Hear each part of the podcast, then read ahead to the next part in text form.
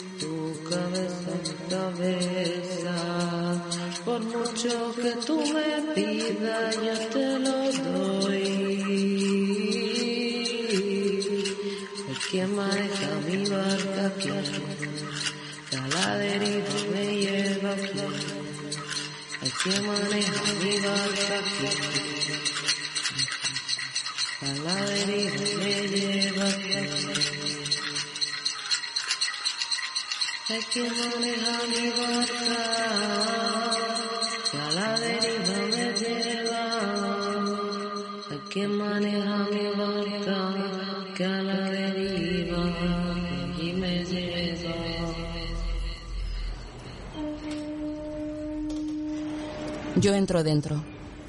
Yo entro dentro del culo de un comunista. Y allí me desaparezco. Y me deshago. Viendo colibríes violetas y penumbras de soles rojos y azules, brillantes, y después soy. soy defecado. Y cagado. Y peído.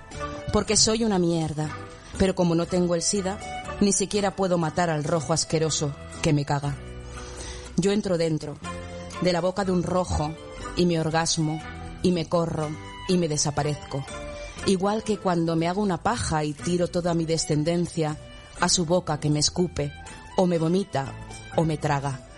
Pero como no tengo el SIDA, ni siquiera puedo matar al rojo asqueroso que me escupe.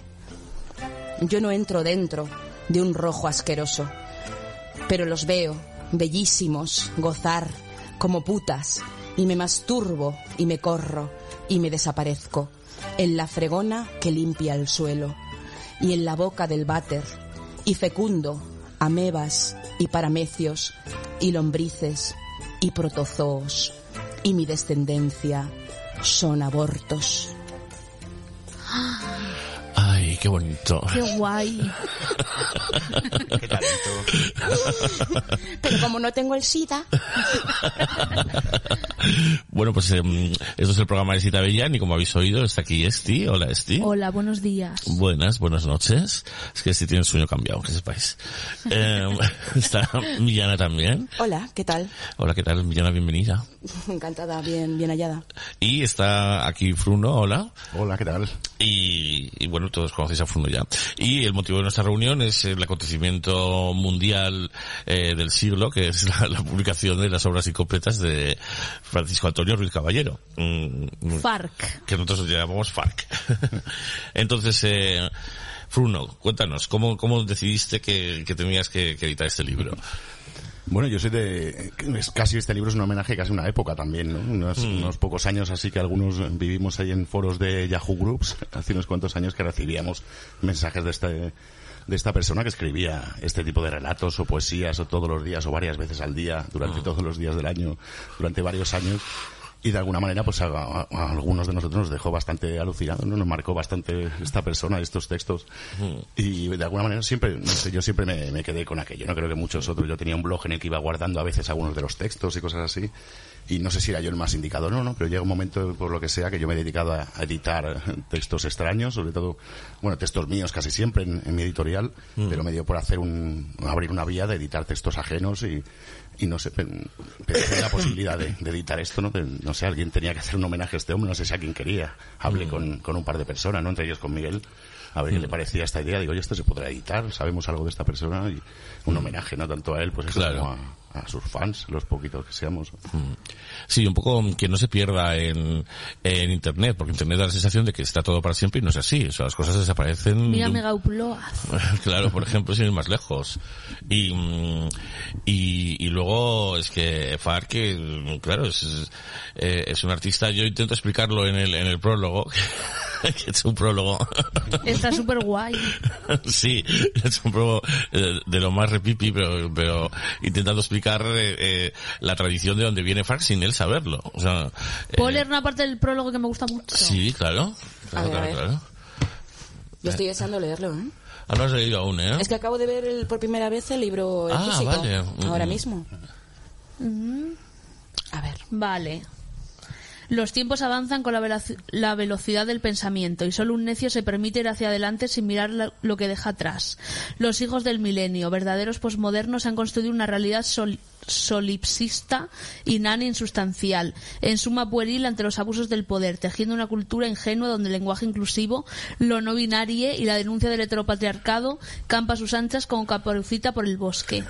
Todos con la confianza de haber conquistado nuevas identidades y la sensación de inmunidad ante las pollas viejas, el nacion- y el VIH, sin vislumbrar que todo esto se puede acabar de un plumazo, sin concebir que en cualquier momento esta burbuja liberal puede estallar para pasar del 4K a un mar de glitz que revelarán la verdad, que no es otra que los barrotes de las jaulas donde todos estos ciudadanos y ciudadanas de tiernas edades se han dejado encerrar mientras creían que el aliento que les procuraba su carcelero eran gominolas translúcidas rellenas de purpurina amasadas por unicornios felices, cuando lo que recibían era en realidad el despojo de animales enfermos e hipertrofiados transportados por esclavos moribundos. Sí, el prólogo- el es maravilloso. las gominolas. Claro, que perder la oportunidad de hacer un aviso a los navegantes, ¿no? Guau.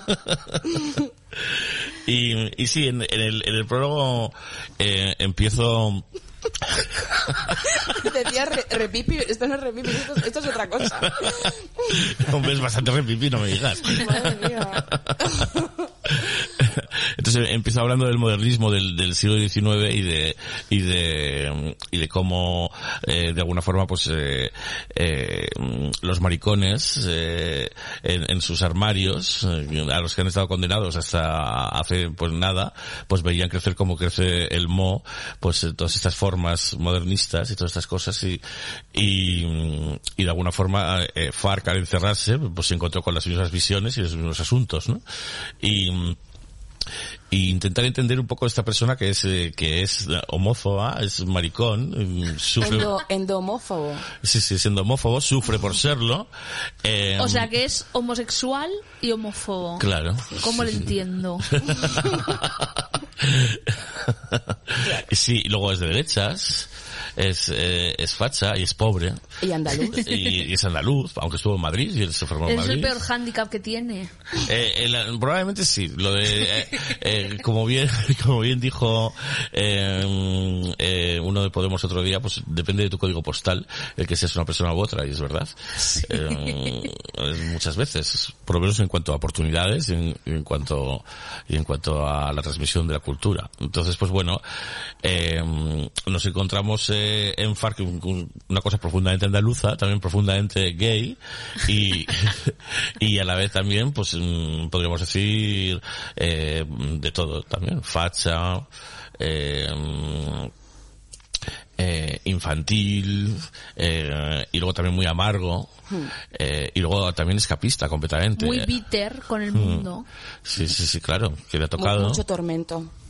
Sí, sí, sí. Y, Fantasioso, ¿no? Esa parte. Claro, por eso yo escapista, a eso me refiero, porque eh, mm, digamos que eh, eh, Fruno hizo primero una especie como de mm, de esquema de ver cómo, cómo organizamos esto, porque claro, eh, los textos son ingentes. Yo esto, he estado repasando cosas y todavía no las he terminado. O sea, Y este no está en el libro. esto que acabamos de leer no está en el libro, por ejemplo. ¿Por? Eh, pues porque el libro, si tiene éxito, pues tendrá una segunda edición donde se editarán eh, más cosas. De momento, mm, yo en el programa, por, por la cosa de, de eh, del mi completismo, yo como soy coleccionista, eh, prefiero leer cosas inéditas que cosas que ya estén en el libro, porque el libro pues te lo compras y te lo lees, ¿no? Claro. Eh, aquí en el programa por lo menos podrás escuchar cosas, en el libro es- está prácticamente lo mismo. Lo único que nos, que nos hemos saltado eh, de la obra de Farc son sus diarios, que yo llamo, eh, por decirlo de alguna forma, porque eh, él lo que hace sobre todo es poesía, eh, poesía clásica, luego hace también poemas en prosa, a la forma de, de Baudelaire, y, eh, y, y luego hace pues diarios, ¿no? Entonces dentro de esta poesía y poesía en prosa, pues Fruno hizo unas, unas separaciones, ¿no? Que Sí, vienen en el índice, pues yo no me acuerdo de todas. Pero es una forma como de, de ver un poco por encima ahora eh, los temas que, que, que le gustaba tocar a Farc, ¿no? Que primero es, mm, le llama decadencia ficción, que son pues todo historias de otros planetas, de extraterrestres, eh, eh, pues cosas así. Luego fábula religiosa, que en general pues son poemas religiosos, que hay, que hay muchos. Yo he traído uno muy largo pero muy bonito, eh, que eh, quedó inédito, que se llama San, San Agustín o San Francisco, ¿qui- ¿quién es? Eh, San Antonio Gay, que lo leeremos ahora. Pues San Antonio ya sabéis que es el de, el de las tentaciones de San Antonio, que Luego está el apólogo erótico, que es en general pues los poemas eróticos, que, que tiene pues de toda clase y muchísimos. Sobre todo las colecciones de los putitos y los, y los niños de 16 años, que, que tampoco están en el libro, porque es un libro aparte completamente, y que le haremos unas cuantas muestras. Luego, hay otra parte que, se, que le llamamos sinestesia, que son, estos sí suelen ser poemas en prosa, pues de reflexiones que hace él acerca de, pues, eh, yo que sé, todo tipo de cosas, que si mariposas, que si libélulas, que si, eh, eh, esto, viveros, eh, modernistas, Jardines, sí. jardines, tal. Ayer escuché que la sinestesia sí. eh, estaba también, era el lenguaje. Poner un significado a sonidos random. Mm. Sí, hay gente, hay gente que es sinestésica, eh, gente que, por ejemplo, que, que, que asocia los colores a un, a un número, o, o que asocia eh, la música a, a un color también y tal. Hay gente que es de nacimiento y, y luego estamos pues los que tenemos que tomar DMT y esas cosas para, para, para, para ver un poco el tejido. Pero pequeñas asociaciones hacemos todo. Sí, sí, pero el sinestésico diagnosticado debe ser una cosa heavy. Debe ser muy intrusiva la movida. y, y una cosa como Asperger, ya sabéis, las Asperger, los autistas. Y, y luego pues es- hay dos, dos, dos grupúsculos de unas obsesiones muy concretas de FARC, que son el Palacio de Aníbal Lecter, que son puesto cosas de, de Aníbal Lecter, y Hitler en la ópera, que son puesto cosas de... Hitler en la ópera. Sí, todo fantasías de Hitler. Qué maravilla. Todo. Claro, es que le pega totalmente. claro, sí, en sí. su endomofobia, claro, la fantasía está de, de ser fustigado por sus pecados. Claro. Y Eh. bueno, claro, lo que, lo que lo que hemos leído antes, ¿no? Del rojo, Claro. que, le, que le mataría, claro. Sí, es lo sí, que sí, le, sí, le de Mira lo que pone aquí. Adolf, Hi- Adolf Hitler, arcángel, con las alas desplegadas, su gorra y su gabardina. Se pasea en silencio en una cripta llena de cráneos humanos. Ese es el título del Sí. poema. Porque él, él tiende a poner títulos muy largos. Eso es una maravilla, sí, sí, sí. Muy descriptivos, ¿no? Siempre como describe los ambientes, ¿no? La decoración. A ver, a ver, ¿qué has Mira visto? qué título. Dos o tres muchachos se entretienen en poner caliente a Franco Gay en los servicios del corte inglés para reírse de él. Qué bueno. Sí, ese, ese es muy bonito porque le, le lían a Franco de un piso a otro. El corte inglés. Corte inglés de Sevilla, ¿no? Sería. Eh, o de Madrid, de Madrid, porque sus, claro. sus ámbitos biográficos fueron eh, Sevilla y Madrid. Hablo en pasado porque pensamos eh, eh, que, que o está muerto o está o está incapacitado. O de, claro, está desaparecido. Está realmente. desaparecido en realidad, sí. Desaparecido, desaparecido en combate. Habría que abrir un teléfono al oyente por si aparece. Bueno, tiene, tiene los comentarios del programa tranquilamente. Eh, para a mí me encantaría que estuviera vivo y darle los ingentes eh, beneficios que tendrían derechos de autor por la venta de este libro.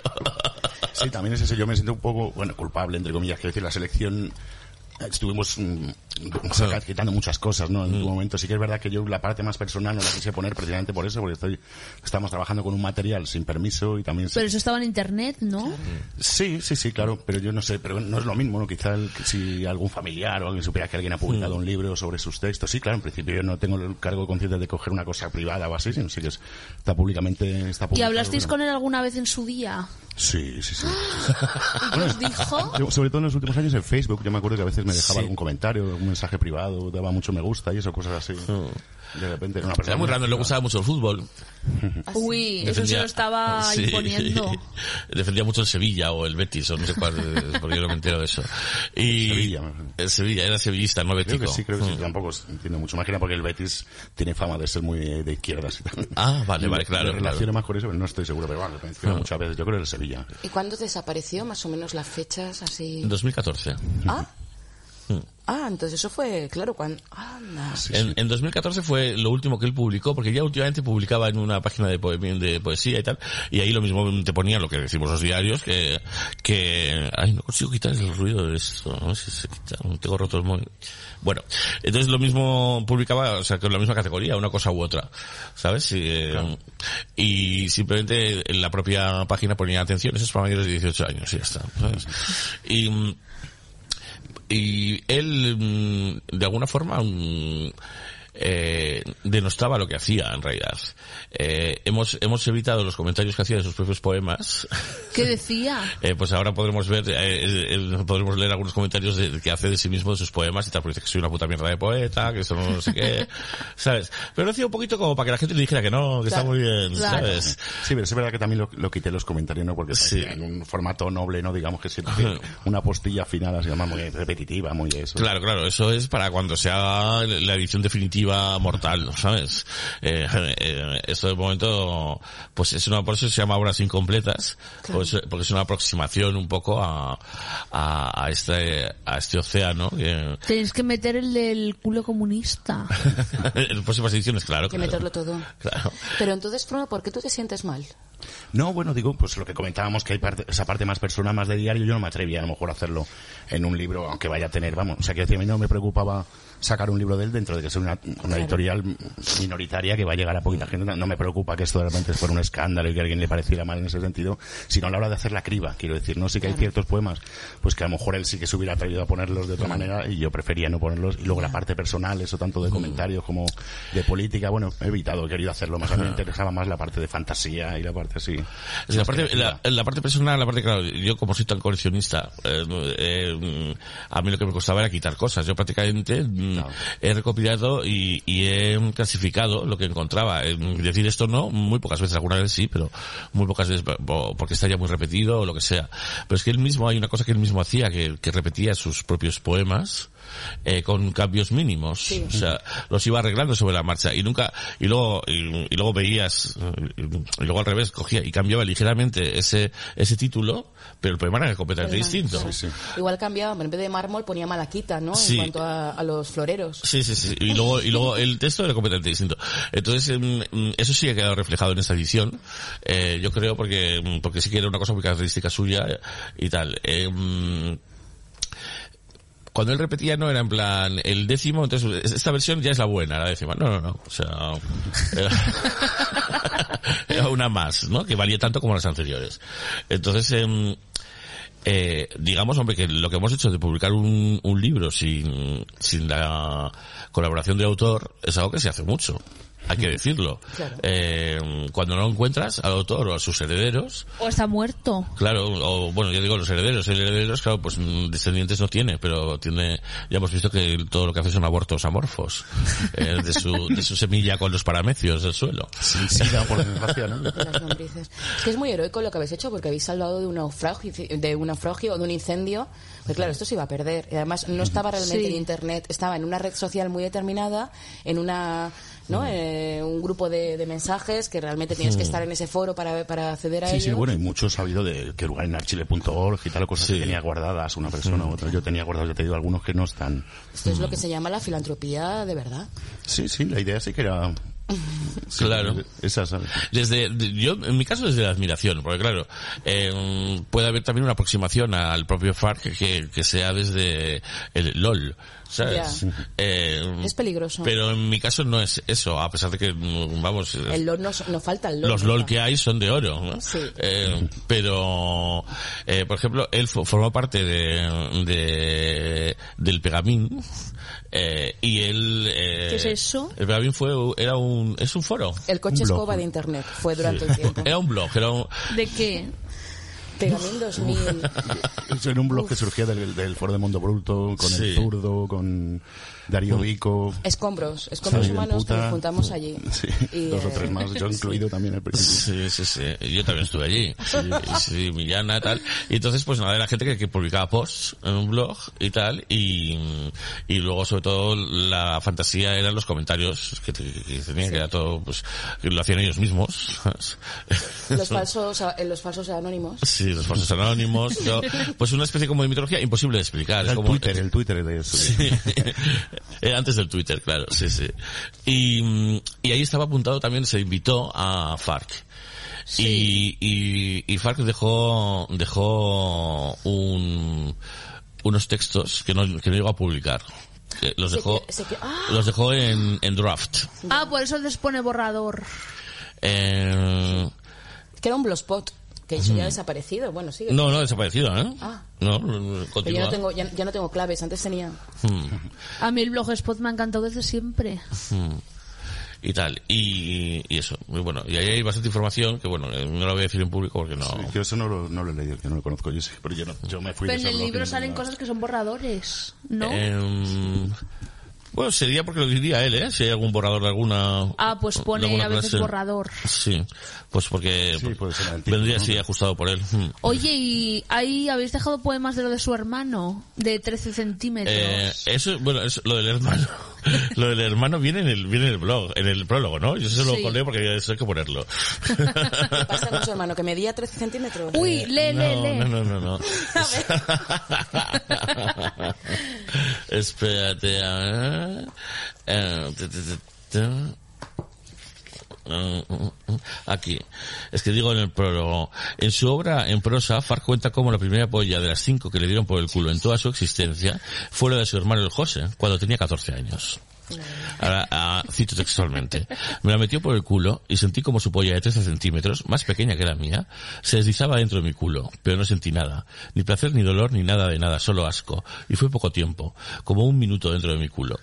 Pero no sé si esto que cuento es real o solo lo he soñado. Qué sensualidad. Música para mis oídos.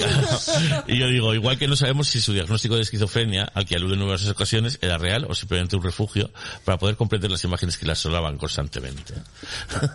Muy Bueno, buen apunte ese, ¿eh? mm, Claro, porque yo no veo a un esquizofrénico aquí. Ya. Eh, Era mucho más consciente de lo que parecía. Claro. De hecho, alguna vez la- el supuesto autodiagnóstico de "Ah, estoy loco Mm. le permitía una libertad que, claro, que una persona... Hombre, Sí. porque una vez que dices que estás loco, entra todo. Claro. Sí, so- sobre todo lo- que entra es mm, el no trabajar. Entonces, entonces, él, él decidió, él, él era un biólogo, se ve mucho además en lo que, en lo que escribe, eh, eh, suele ser muy técnico cuando habla de, De paramecios. Sí, de paramecios o de mm, o de cosas genéticas, de cosas así, no sé, tal. Y mm, y él estuvo aquí en Madrid estudiando aquello, tal, y, y según parece le dio un brote o algo, se, se volvió a Sevilla. Y Le ahí- hicieron la fimosis. bueno, se hizo la fibrosis con 25 años, que le salió fatal la operación. Eso ya encontramos dando la Y cuenta. escribió sobre ello, obviamente. Sí, sí, sí, sí, sí. Y, mm, y entonces eh, yo creo que aprovechó para quedarse en Sevilla viviendo en la casa de, de su madre y de su padre y de su hermano.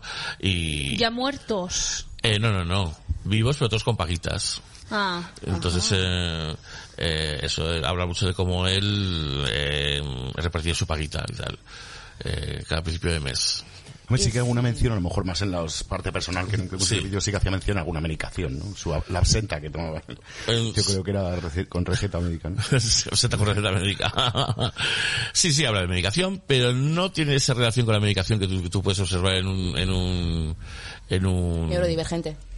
neurodivergente eh, esquizofrénico. Se puede decirlo de alguna forma. Entonces, si quieres, eh, Miguel, léenos eh, el San Antonio Gay.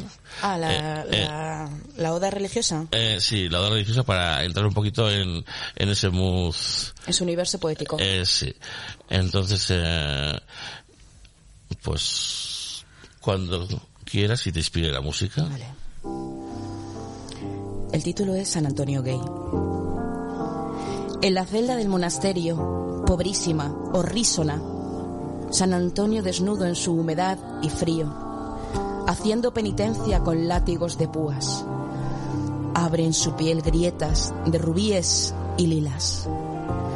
El sudor de su frente, caracoles líquidos y rocío contrario, antítesis de escarcha y mar de fiebre y tela, le moja las mejillas desde la frente espaciosa. El silencio espectral del convento de frailes, ahora irreversible después del gregoriano, y una campana ruda con un timbre de espejo y un sabor agridulce de astillas en la uña.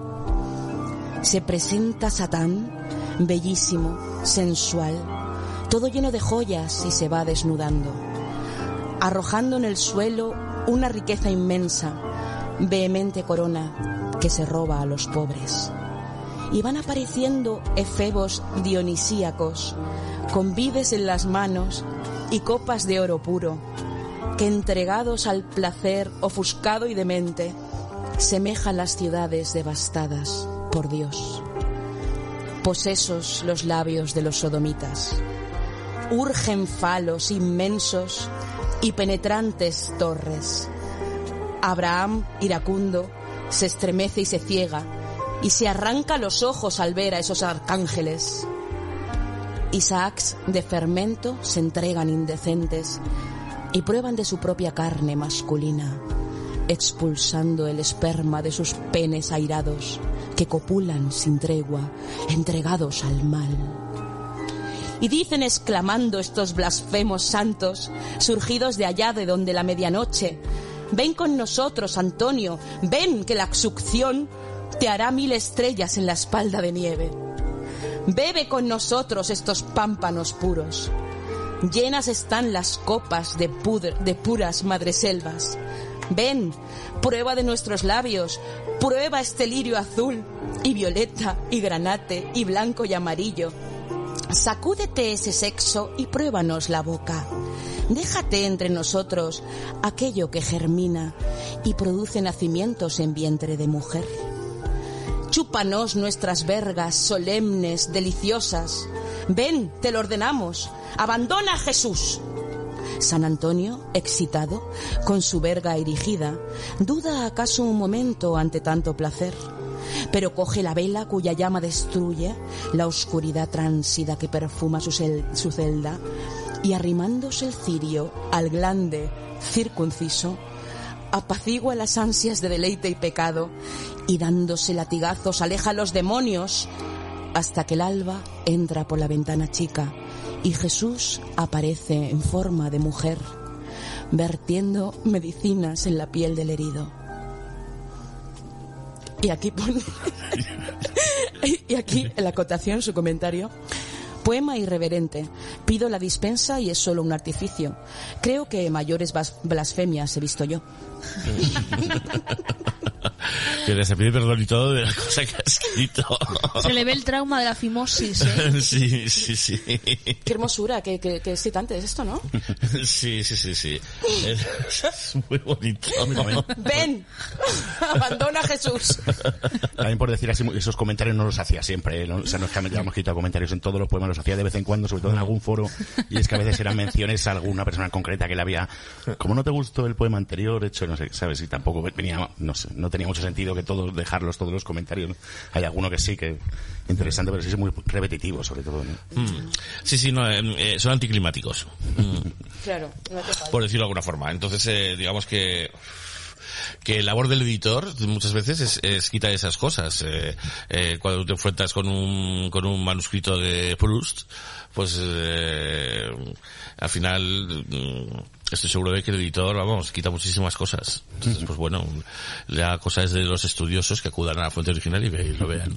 Sí, y correcciones, pues igual, claro, había, había mucha, había algunos errores o, o algunas palabras que escribía mal, pero siempre lo hacía así, ¿no? Y algunas las he dejado y otras, bueno, lo he corregido por- porque era extraño la lectura, ¿no? Pero, La bueno. puntuación era un poco regular, porque a veces sí ponía un punto donde no, no era y... La puntuación era muy- la hacía muy rápidamente. Yo algunas veces he corregido cosas, otras, otras cuando ya son estilo no tanto. Y tal, también intento corregir algunas faltas de ortografía que solía hacer mucho, Sí, pero sí, yo al final corregí también. Sí, se me ha escapado, pero bueno. Eh, voy a leer mm, uno que, que disfraza de, de poema, eh, mm, pues eh, una historia que perfectamente podría haber escrito en su diario, ¿no? Entonces, eh, que se llama Francisco Ruiz, o sea, yo, en sus tiempos mozos, fornicando con un gordo, frente a un cuadro con la imagen de un Cristo bellísimo.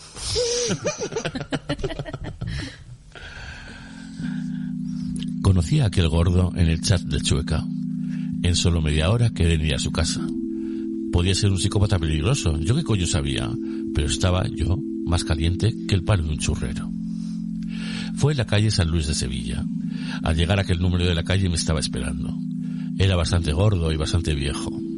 Joder, qué desilusión. De todas formas no le dije que no y entré en la casa.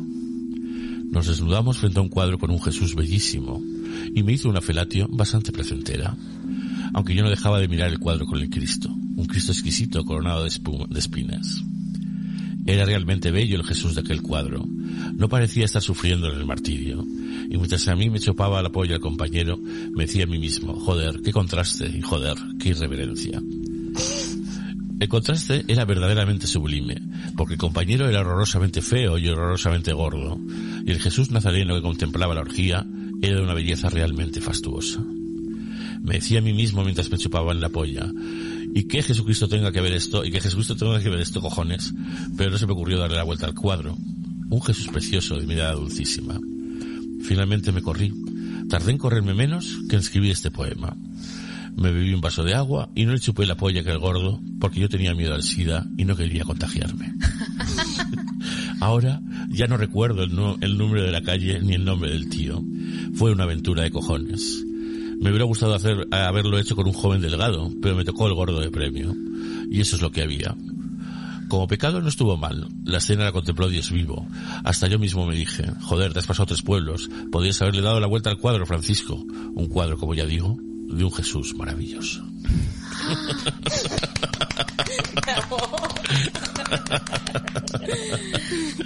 Esa fue una de las cinco. Eh, no, no, porque no le he metido la polla. Ah, es verdad. Eh, pero si quieres, eh, si, si estás interesado en ese tema, Sí estoy.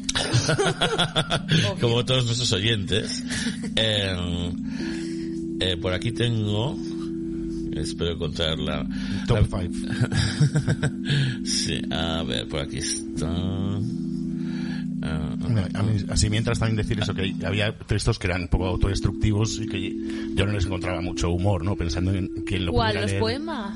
Sí, de la parte que no que yo decidí al final no meter, ¿no? También un poco por espacio, que llevamos 500, casi 600 páginas y pensando realmente en si mira, os interesa hacer hacer otra selección y yo al final quité esos son más personales y algunos que sí que eran muy autodestructivos solamente, no le veía más sentido que no tenían humor, no tenían tal y no sé, me parecía pensando en el lector que no le conociera, ¿no? Que a lo mejor dice, bueno, Ah, pues me los interesa más la-. Sí, sí, sí, sí, tienen, tienen interés, pero quizá para quienes le conociéramos, ¿no? Que a lo mejor alguien que coge sin conocerle, me parecía que quizá su obra, ¿no? La parte más creativa sería más interesante que la, la vida de esta persona, ¿no? O sea que si le estaría faltando al respeto de alguna manera, ¿no? Publicando ese tipo de cosas, no me atreví a hacerlo. Eh, bueno, ya eh, ya se hará porque de todo es de justicia. Aquí hay una, yo creo que es la única vez que, mm, o de las únicas veces que, que cuenta algo eh, con buen recuerdo nuestro amigo eh, Francisco, que se llama Un hermoso putito de unos 25 años, le hizo a Francisco Ruiz una mamada hace un año por 5 euros. Y desde entonces Francisco Ruiz no lo ha vuelto a ver y se desespera. Tercera versión. Echo de menos la belleza de aquel ángel, sus 25 años, el acto de entrega al que le sometí, la succión placentera de mi pene, lo barato del comercio de su cuerpo, el miedo que pasé a que me robara en el momento de la felatio. Echo de menos su belleza nívea, su torso de paloma, sus labios de clementinas, trabajando mi sexo, el momento del orgasmo, la eyaculación, en su cara de esclavo perfecto, ángel arrodillado, que me costara que cinco euros de, de Roma y una visita al cielo, el cielo de Sevilla. Podía ser como el París en los vídeos, era mía la gloria, la exquisita sensualidad de su cuerpo oferente, el vicio del muchacho, hasta incluso me pidió que le atacase el culo, cosa que yo no quise. Joder, chaval, pero qué vicio, qué vicio, chaval, es el que tienes. Joder, qué puto eres. Hace un año que no he vuelto a estar con él. Fue mío en dos ocasiones. ¿Quién dice que no se puede conocer el cielo por 10 euros? Cinco euros en mis bolsillos aguardan el verlo de nuevo. Soy tan feo que el chaval aquel tenía que estar loco o ciego. ¡Qué bien! Y que ha agarrado, porque si repite después de la primera buena experiencia tenía que haberle pagado un poquito más. Ya, bueno, pero mm, los esclavos también lo son al cobrar poco, ¿no? Ahí está la miseria. Mm, es lo más excitante. Entonces esta tampoco fue una de las cinco. ¿o Eh, sí? ahora te voy a contar la historia entera, Vale. ya que la pides. te, te- te la voy a dar. Se llama A mí solo me han dado por el culo cinco tíos en toda mi vida. esto, es, esto es lo que llamamos la parte de los diarios. ¿no? Entonces, eh, la métrica es distinta, claro. Dice, el primero en darme por el culo fue mi hermano José con 14 años que yo tenía. Me la metió por el culo y sentí como su polla de 13 centímetros, más pequeña que la mía, se deslizaba dentro de mi culo. Pero no sentí nada, ni placer, ni dolor, ni nada de nada, solo asco. Y fue poco tiempo, como un minuto dentro de mi culo. Pero no sé si esto que cuento es real o solo lo he soñado. El segundo tío que me dio por el culo fue Juan Manuel, que me dio por el culo con preservativos hace 20 años, en su piso. Tenía una polla inmensa, de unos 20 centímetros. La mía solo mide 14. Una polla inmensa, negra y creo que circuncidada. Y me dolió tanto que me eché a llorar. Y creo que echarme a llorar me salvó la vida, porque me negué a que continuara. Y creo que me hubiese dado una hostia.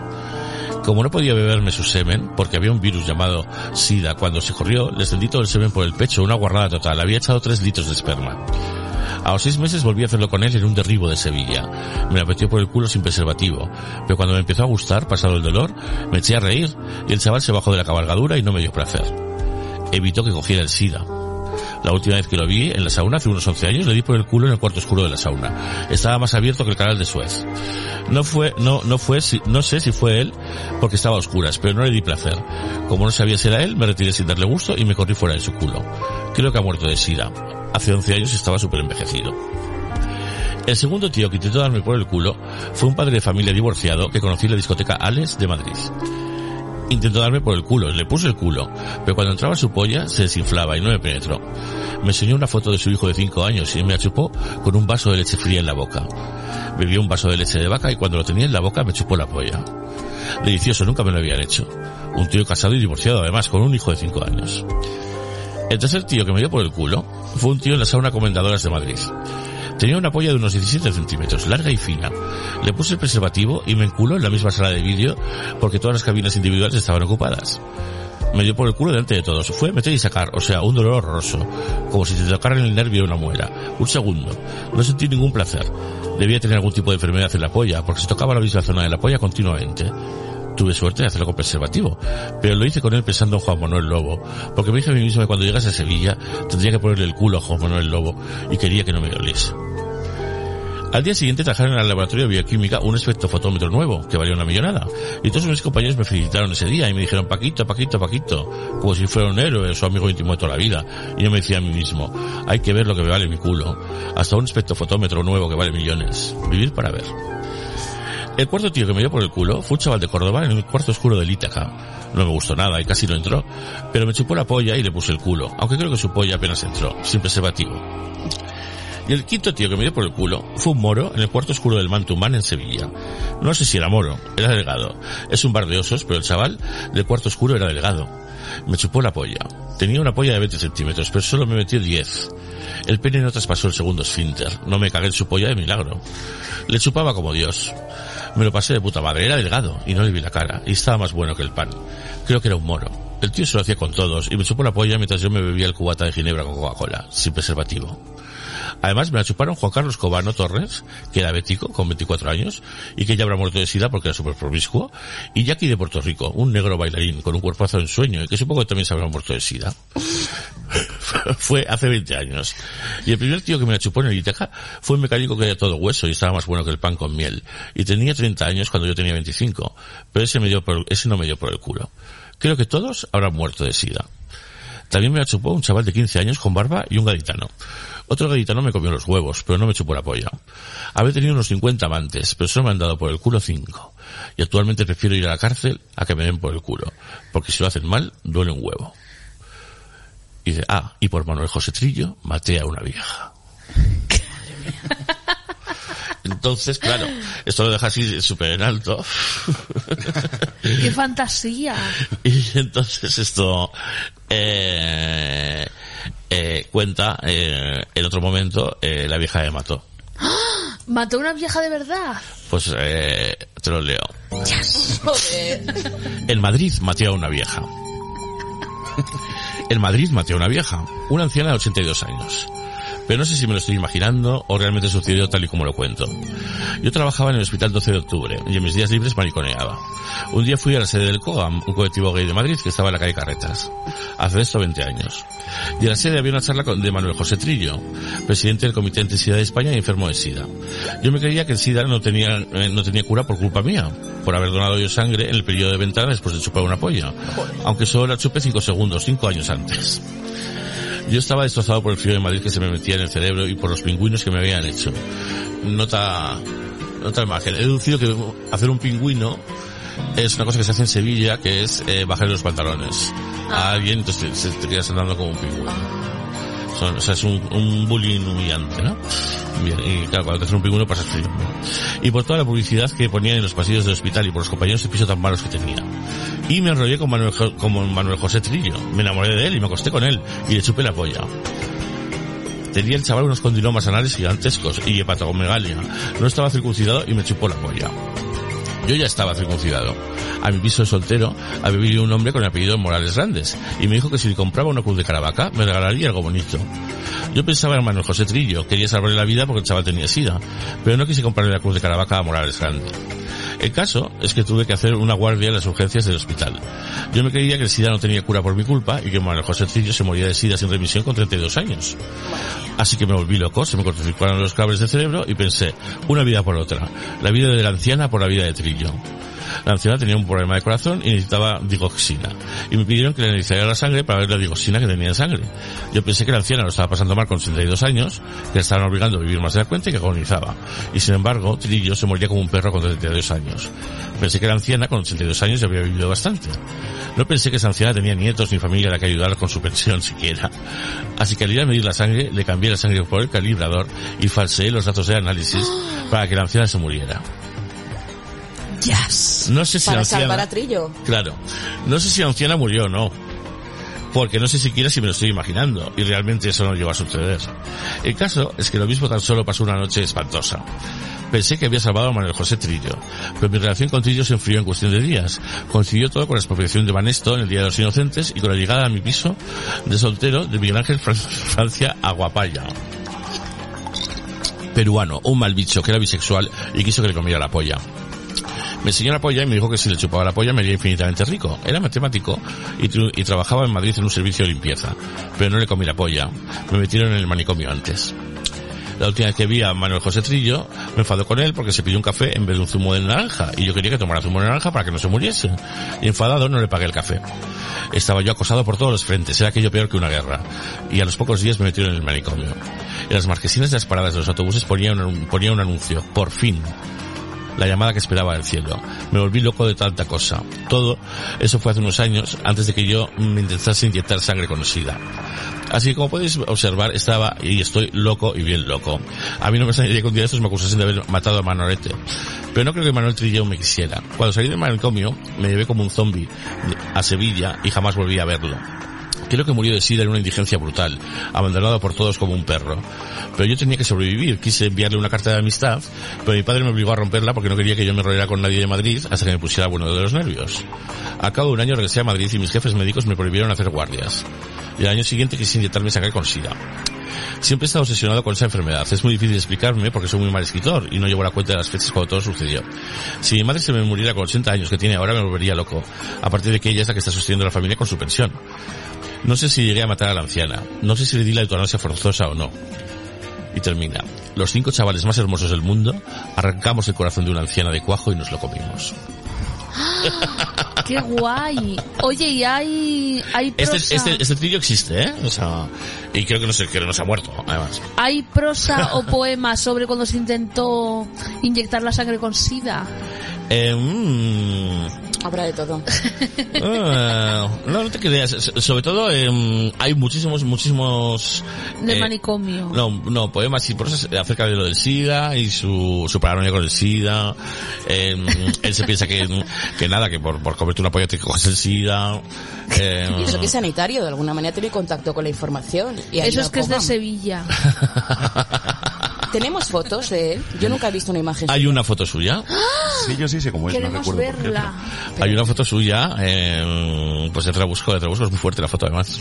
Pero era, A ver. ¿era tan feo como él se describe o está bien? Sí, Eh, feo. sí. ¿Podemos verla? Pues es que, a ver. Es que hay que buscar Eh, en el, inter- en el eh, internet. No, pero yo creo que sí que puede, salir enseguida. Eh, uh, a ver, ay. Es que además su nombre es muy común, ¿no? ¿Cuántos? Eh, ya, pero es que lo ponía todo seguido, yo creo. Y eso es bueno para el rastreo. Bueno, Fran- Francisco Antonio Ruiz Caballero. Hay una web en la que te dicen todas las personas que se llaman con, con tu nombre. Tiene que haber más. Ah, FARC. Yo creo que en Facebook tenía puso varias fotos, vaya, ni sí recuerdo cómo era, Claro, tú tienes... cómo es el rostro. ¿Y la cuenta de Facebook sigue abierta? Sí. Como el cementerio de elefantes Sí. flotando. Pero igual no está muerto, ¿no? Eh, igual no, igual, en fin. Yo sí encontré a alguien que que decía que sí, ¿no? Pero no, Ya. pero bueno, no he hablado con esa persona ni nada. Mira, aquí lo tienes, está deformado un poco. No sé, ver. te meto un poquito de- Describe, esti- describe como A para ver. ciegos. Descripción fisionómica. Arriba. Eh, pues parece un poco el de Me la suda, soy Manolo. Es un señor con entradas, con gafas de 2004, con una expresión triste, vacía, con miedo al SIDA, con cejas pobladas, sombra de barba de tres días, posmanicomio y poco más. ¿Y la mandíbula? Eh, para abajo Femenina, así, femenina. cara larga. No, pero es que está, está estirada la foto. O sea, en Ah. realidad tiene la cara redonda y... Y bueno, aquí, aquí va- se, se ve favorecidillo. Lo de las gafas de 2004 son muy, Sí. muy evidentes. Tiene cara de árbitro, Claro. yo creo, árbitro de... Sí, de taxista yo siempre lo he visto. Ah, sí, es verdad. Es exactamente como lo has descrito. Sí. Las caras corrientes son las más malas. Soy Manolo, sí, totalmente. Y es fuerte porque eh, mm, está en una, en una página que se llama Herederos del Caos, que, Que nos suena, ¿no? Un poco. Del pasado de, de los Bloodspot, pues que tiene Herederos del Caos. ¿Y qué, y qué pinta ahí? ¿Escribía también allí? Eh, no, esto es un, un blog donde, donde lo citaron. Mm. ¿Conocíais la mazmorra de lo grotesco? Eh, no. ¿Qué es eso? Uy, pues era muy famoso en Blogspot.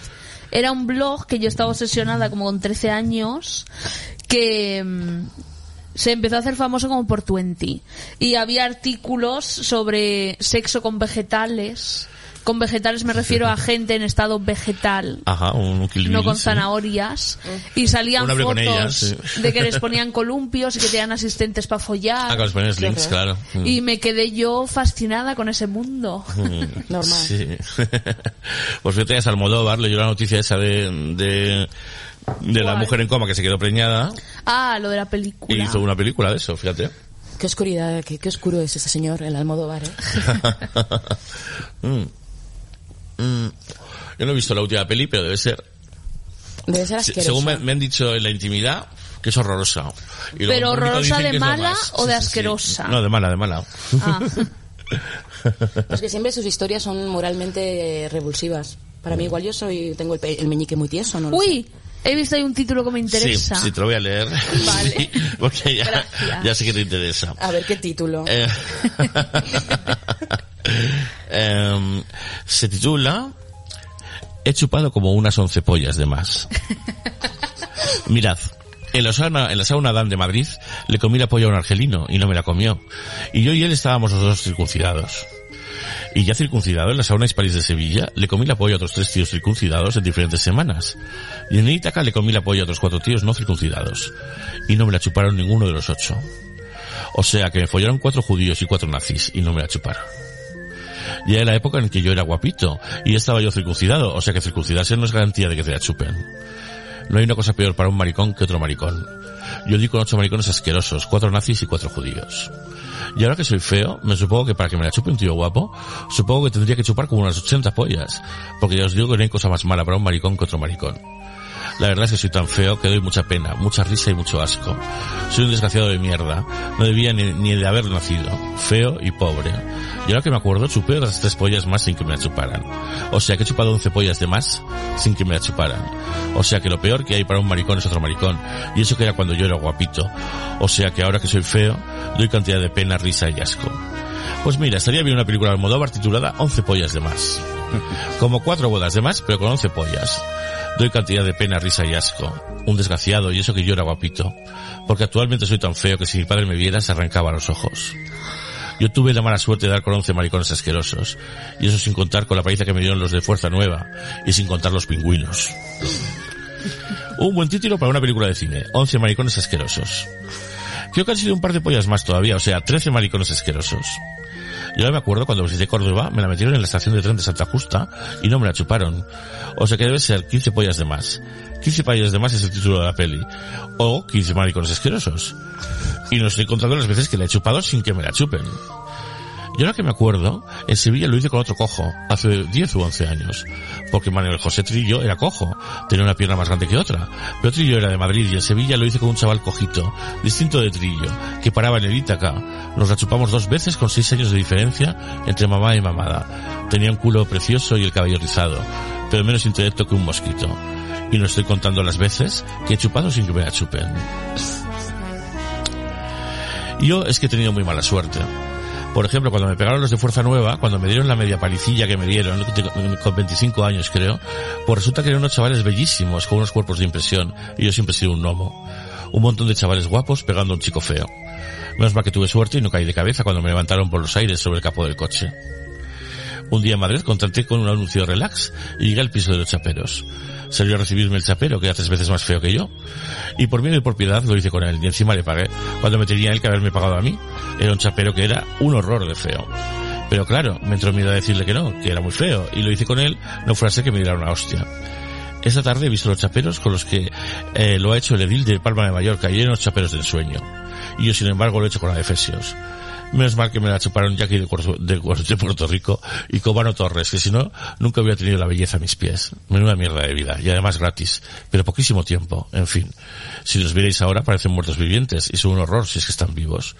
Me toca hoy el euromillón y aún así no sería feliz. Pero en fin, más gastos para hoy. Bicarbonato y papel de euromillón. Lo que no me pienso comprar es la del Día del Padre de la once. Porque a mí no me quería ni mi padre. Pero en fin. Así que me cago en Dios y me cago en su puta madre. Madre mía. ¡Qué maravilla! Bueno, pero luego contaba estas cosas, pero luego hacía unos poemas sobre palacios versallescos. Sí, igual es momento de leer algún poema fino, ¿no? Brutales. Los de Aníbal Lecter. cultura, ¿eh? No, eh, eh, yo creo, este tío era de clase media, dice que es pobre, pero bueno, pudo estudiar, tuvo un acceso, era clase media más o menos, ¿no? Mm. ¿Tú qué has investigado? Sí, bueno, sí que creo. Bueno, aparte sí que es que él presumía mucho, ¿no? De vivir de paguitas y tal, pero bueno, tampoco se quejó mucho. Es que el padre, pobre, el, padre murió prematuramente. Entonces, claro, la madre le dio una pensión de viuda y, y, y con eso tiraron. ¿Sabes? Pero las Así- pensiones de viuda tampoco son mucho. O sea, que el padre ¿No? debería cobrar bien. Claro, ya, Ah. pero a saber, ¿sabes? Entonces, pero es verdad que él fue a la universidad, es verdad que, que él estuvo, estuvo en Madrid eh, trabajando y, mm, y luego lo que hacía sobre todo cuando, cuando ya estaba en casa que no trabajaba era ver películas, le gustaba mucho ver películas. De hecho, su, su comienzo fue, eran en blogs de cine, ¿no? Solitario y todo eso. ¿Cuáles era- eran sus pelis favoritas? Pues de Alien. Ah. y de Aníbal Lecter. Claro, entre ángeles y, y extraterrestres es lo mismo, ¿no? Es la misma, el mismo imaginario, ¿no? Sí, sí, sí, sí, sí. Eh, te, te voy a dar Sí, pues que además es imposible que no pusiese, que no fuese, ficcionase un poco también su vida, ¿no? Y como era siempre tan autodestructivo, yo sí leyendo toda esta parte, sí, claro, de su vida privada yo creo que se inventaba, bueno, se inventaba así como... Ah, yo, yo pienso solo que es todo, yo pienso que es todo verdad. Sí, pero decir que solo, solo Obvio, hablaba de lo ¿no? peor, solo hablaba de lo Son peor los y de... también. 15 maricones asquerosos. Es que hablaba de lo peor eh, porque, claro, era lo que le conducía a escribir. Me encanta su ritmo y sus bucles. Sí, sí, sí. Cómo sí, va haciendo Es que en la felicidad no creas, porque estás en el momento de ser feliz. Mm. Pero cuando estás en la mierda creas muchísimo. Sí, pero eso le mostraba esa parte del personaje, ¿no? Que, que es lo que él pensaba que también quería. La gente quería leer. ¿no? Es que la otra parte no le interesa a nadie también, ¿eh? Claro. Sí, sí, sí, claro, claro. Eso, la parte más creativa, ¿no? O su obra, digamos, o contar las pues, cosas así más pues, salvajes, ¿no? Es una víctima de España. Desde luego. Como Luis. sí, como Luisito Toledo. Eh, eh, te voy a leer, leer- a leer un, un poema de la serie de los, de los putitos. Ay, los putitos. Eh, A ver cuál me toca. Extraterrestres. Eh... Mira, pues es, es, es, es cualquiera, vale. El este Vale. que, que tiene, que tiene cositas. Vale, el título es tiene- maravilloso. tiene cositas, sí. Vale, buah, esto es maravilloso. Buah, madre mía, qué temazos. Vale. Hermosos putitos de 16 años, musulmanes, negros, delgados y desnudos, cortándoles las cabezas con machetes a hermosos putitos blancos y cristianos, en un salón con bombos de metraquilato de la lotería primitiva y grandes cuadros con la famosa caricatura de Mahoma de Dinamarca, con una bomba en el turbante, y grandes macetones barrocos con rosas negras. Este es el título. Buah, lo de los macetones era necesario ahí. Sí. Son putos hermosísimos los negros del Islam africano. En Nigeria matan cristianos como si fueran perros. Y aquí, desnudos y sensuales, son como ratas cactáreas que no ocultan sus espinas ni sus ojos como lilas. Con los machetes en las manos, guerreros de Nubia acaban de cortarle la cabeza a un putito blanco, que aceptó su martirio en la cruz porque era muy cristiano. Oh hermoso cordero de perfectas proporciones. Mahoma lo ve todo con su turbante bomba en la cabeza. Las máquinas de la loto se mueven repartiendo el premio. ¿A quién le tocará la próxima bomba y le destrozará las piernas? Y los putitos blancos llevan sus portaaviones de la OTAN colgando de sus cuellos, pero no pueden competir con el petróleo negro y árabe, ante el que se arrodilla un Obama miserable. Las rosas disimulan el olor a cuerno quemado y los putitos son encantadores a pesar del asesinato. Ese es muy político. Ese es Claro. muy político. Eh, es un planeta, sí. Pero no es de esta de esta galaxia, no es de otra. No es de África, sí es de otra. Planeta africano. Es No es un África. planeta, pues me sonaba que sí. Sí. Ah, Nubia un planeta, no. Ah, Pero pues sí. hay otro que se llama igual. Sí, muy parecido, es verdad. Eh, ay, no sé. Los macetones solo salen en el título, luego no salen en el poema. Eh, sí habla de las rosas. Ah, bueno, es verdad. Sí. Eh, Las rosas negras. Mira, eh, eh, léenos este de aquí. A ver. Deseo de efebos verdes. Poema absolutamente marica. El primer, el primer verso ya me... Cuando sale un efebo palestino arrojándole piedras a judíos, siento al verlo un escalofrío. Me parecen arcángeles divinos. ¿Acaso no serán los pantalones, los vaqueros que llevan ajustados, o sus muslos de flor y de pecado, o sus rostros de arcángeles leones? El deseo me lleva hacia la muerte. Yo quisiera que ellos fuesen míos, cisnes de tentación y solo fuego. El deseo no es una especie, un espejo inerte, es un buitre rapaz, un puñal frío. Pero cuánta tortura es no ser ciego. La acotación final es, joder, soy más maricón que persona. Menos mal que me estoy quitando de esa droga. Todos los maricas del mundo sienten lo mismo que yo cuando ven a los palestinos tirar piedras a los judíos. Están más buenos que el pan. Menuda tortura, desear una cosa y no poder tenerla. Y eso que yo soy un poco, yo soy poco marica. Por eso no tengo novio. Si de verdad fuese marica, marica, ya estaba follando 80.000 veces. Oye, la última frase del poema, Pero cuánto tortura es no ser ciegos, sí. qué increíble. Claro. Es un genio. Es que demasiada tentación. Eh, y mira, este, es- este es eh, de los muchachos de 16 años, este es más un Vale. arquetípico. Es muy sensitivo este hombre, ¿eh? Sensitive. Sí. Titulazo. Muchachos de 16 años, desnudos, espolvoreados en la piel con polvo de oro, con coronas de zafiro en la cabeza, entre estatuas y bustos de emperadores romanos de cristal azul, y cobras de la India de oro macizo sobre pedestales de plata, con guacamayos índigos. es maravilloso. Juegan los muchachos con sus penes dorados, procaces y débilmente criminales, panterazos de una selva con estatuas de calígulas locos, azules, enfermizos. Mórbidos los atletas, son arcángeles de oro, nenúfares de un estanque de vino. Las estatuas azules chillan en silencio y ordenan persecuciones de cristianos salvajes. Hermosos los chavales, esplendentes de oro, coronados de zafiro, entre cobras serpientes, se deleitan en un juego de cerezas rojísimas. Sus labios mandarinas tienen gotas de almíbar. Índigos guacamayos alzan sus bellas alas, relampaguean los ojos de los adolescentes.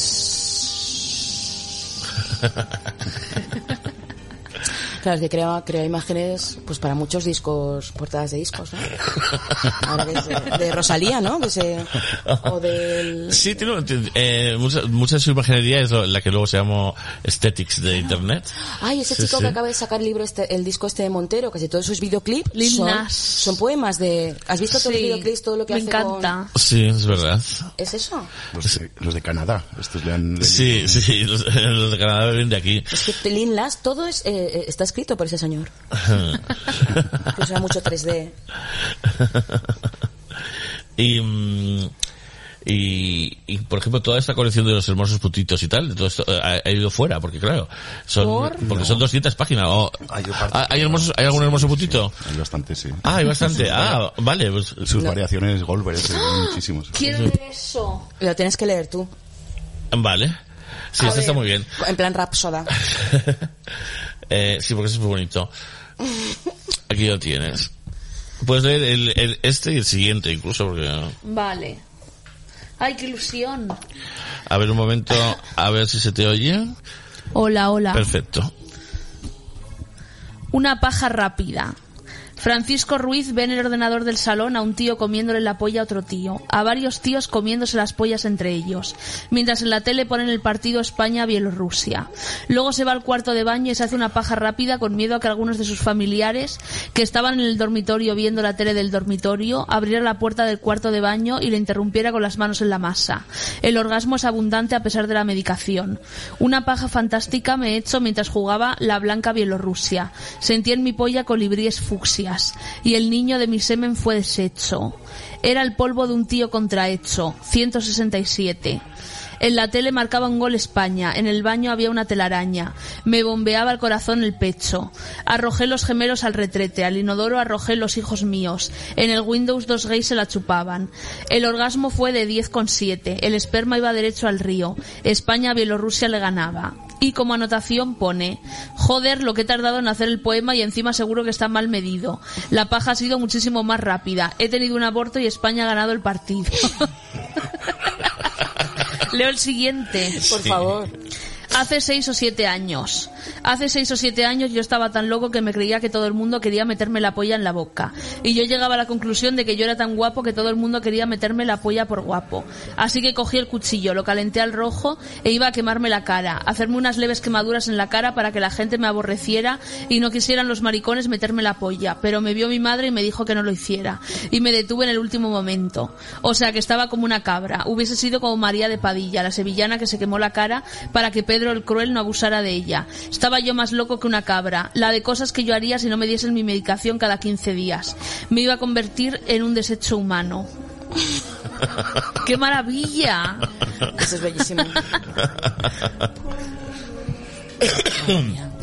Me, gustaría que leyéramos alguna, algún ejemplo de, mm, de Aníbal Lecter, ¿no? Y de, y Ah, de- yo tengo aquí uno marcado. Tú tienes ahí, espérate que enciende una luz, porque aquí hay una penumbra.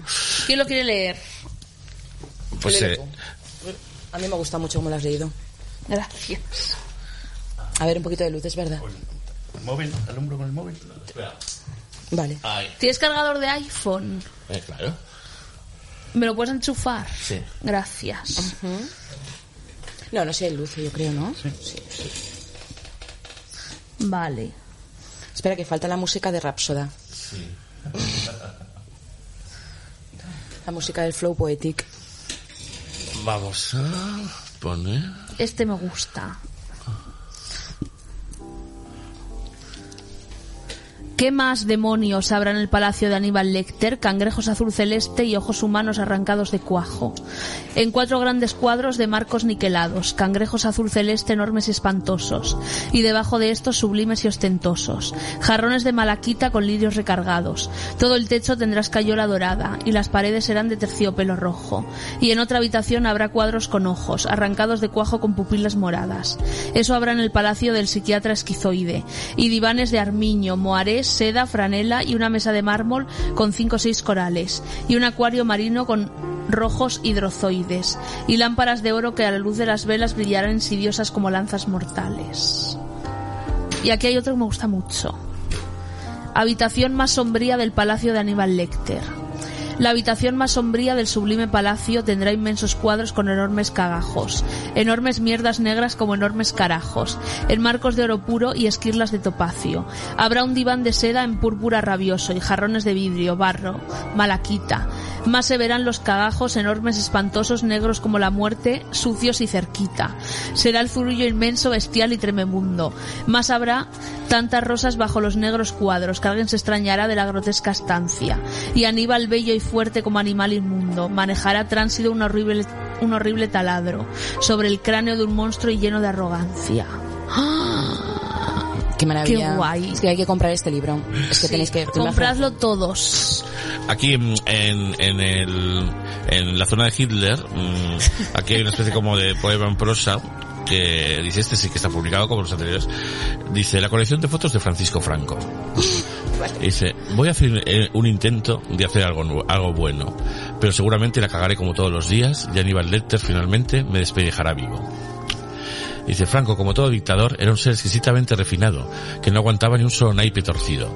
Un día descubrió la fotografía como pasatiempo y se aplicó a ella con devoción. Su primera foto, a Franco no le temblaba nunca el pulso, no supo, a diferencia de Hitler, eh, lo que era el Parkinson. Era, eh, es una fotografía de la Collares desnuda, tal como su madre la trajo al mundo, limpia como una partitura de Beethoven, y con dos collares de perlas en el pecho, como unas notas de corcheas blancas sobre un cisne marmóreo.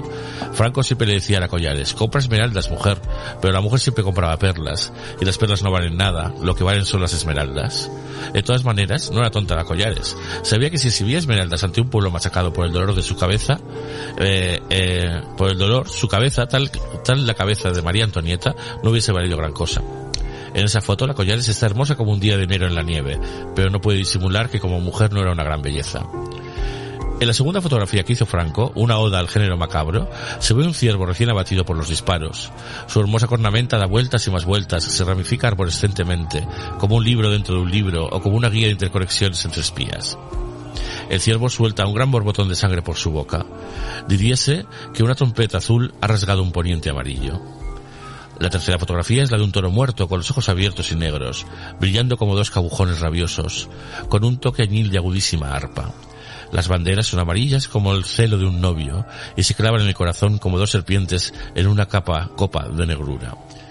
La cuarta foto es la de un soberbio atún pescado en Galicia. Es una foto fea, simple, mediocre, ramplona, gris. Franco siempre, tuvo la duda de destruirla, pero la indultó, como otras muchas semejantes, que eran feas como mañanas de trabajo. Pero esta la dejó sin destruir, porque en ella el atún echaba espumarajos por la boca. Exquisito. Y es como un saxofón que chorrea una melodía de rencor y esfuerzo. Hizo muchas otras fotos, pero las quemó por, por mediocres. Tenemos la 21 que hizo. Se trata de un poniente soleado. Hay cuatro vencejos que van hacia un sur de desolación purpúrea y una solitaria fuente en medio de una plaza desierta. En esa plaza Bajo la fuente están enterrados 100 milicianos republicanos, pero la foto es bellísima, una auténtica orgía de colores, de un refinamiento barroco, una exquisitez digna del talento de un Mozart, 10.000 libélulas de platino para devorar una sola mosca. Los clavicordios destiñen sus azules en violetas, los violetas se distinguen en granate y los granates se difuminan en un negro cadavérico sublime. Sin saltar sobre una nota de piano amarillo, pasamos a la fotografía cruenta y uno. Es una foto del embajador de Turquía. Se le ve con una insolencia de príncipe airado. El papel destila una alegría divina. Es como una mariposa dorada que al trasluz dejara una sonrisa de perfume verde. El embajador sonríe esplendoroso, satisfecho, divino, con una santa alegría demoníaca. Ese mismo día le comunicaba a su excelencia el adalid de la cruzada que iba a dejar en bancos de su país. Oh Turquía, cuánto sabes de tormentos. Cien millones de pesetas en cuentas cifradas. Perdonadme la calumnia hago del general, pero desde pequeñito me lavaron el cerebro diciendo que era muy malo. Aceptemos que nunca robó ni una sola peseta del erario público. Tenemos la última foto, una foto del Cristo de Medinaceli, cubierto de llagas, exhalando su último suspiro, pobre como una insolencia sin castigo, tierno y lascivo, bello en todo su dolor y su gloria, tremendo, terrible, maltratado como un animal salvaje, al que unos niños hubiesen cogido odio. Su corona de espinas brilla como un rubio ensangrentado, son zarzas que queman, culebras de dolor maldito, antorchas que hieren los cabellos y la frente, gotas de oprobio quemante, acíbar negro. El general gastó un millón de pesetas en una perla para la Virgen.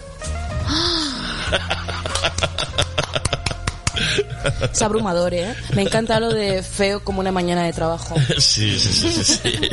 Eso está muy bien.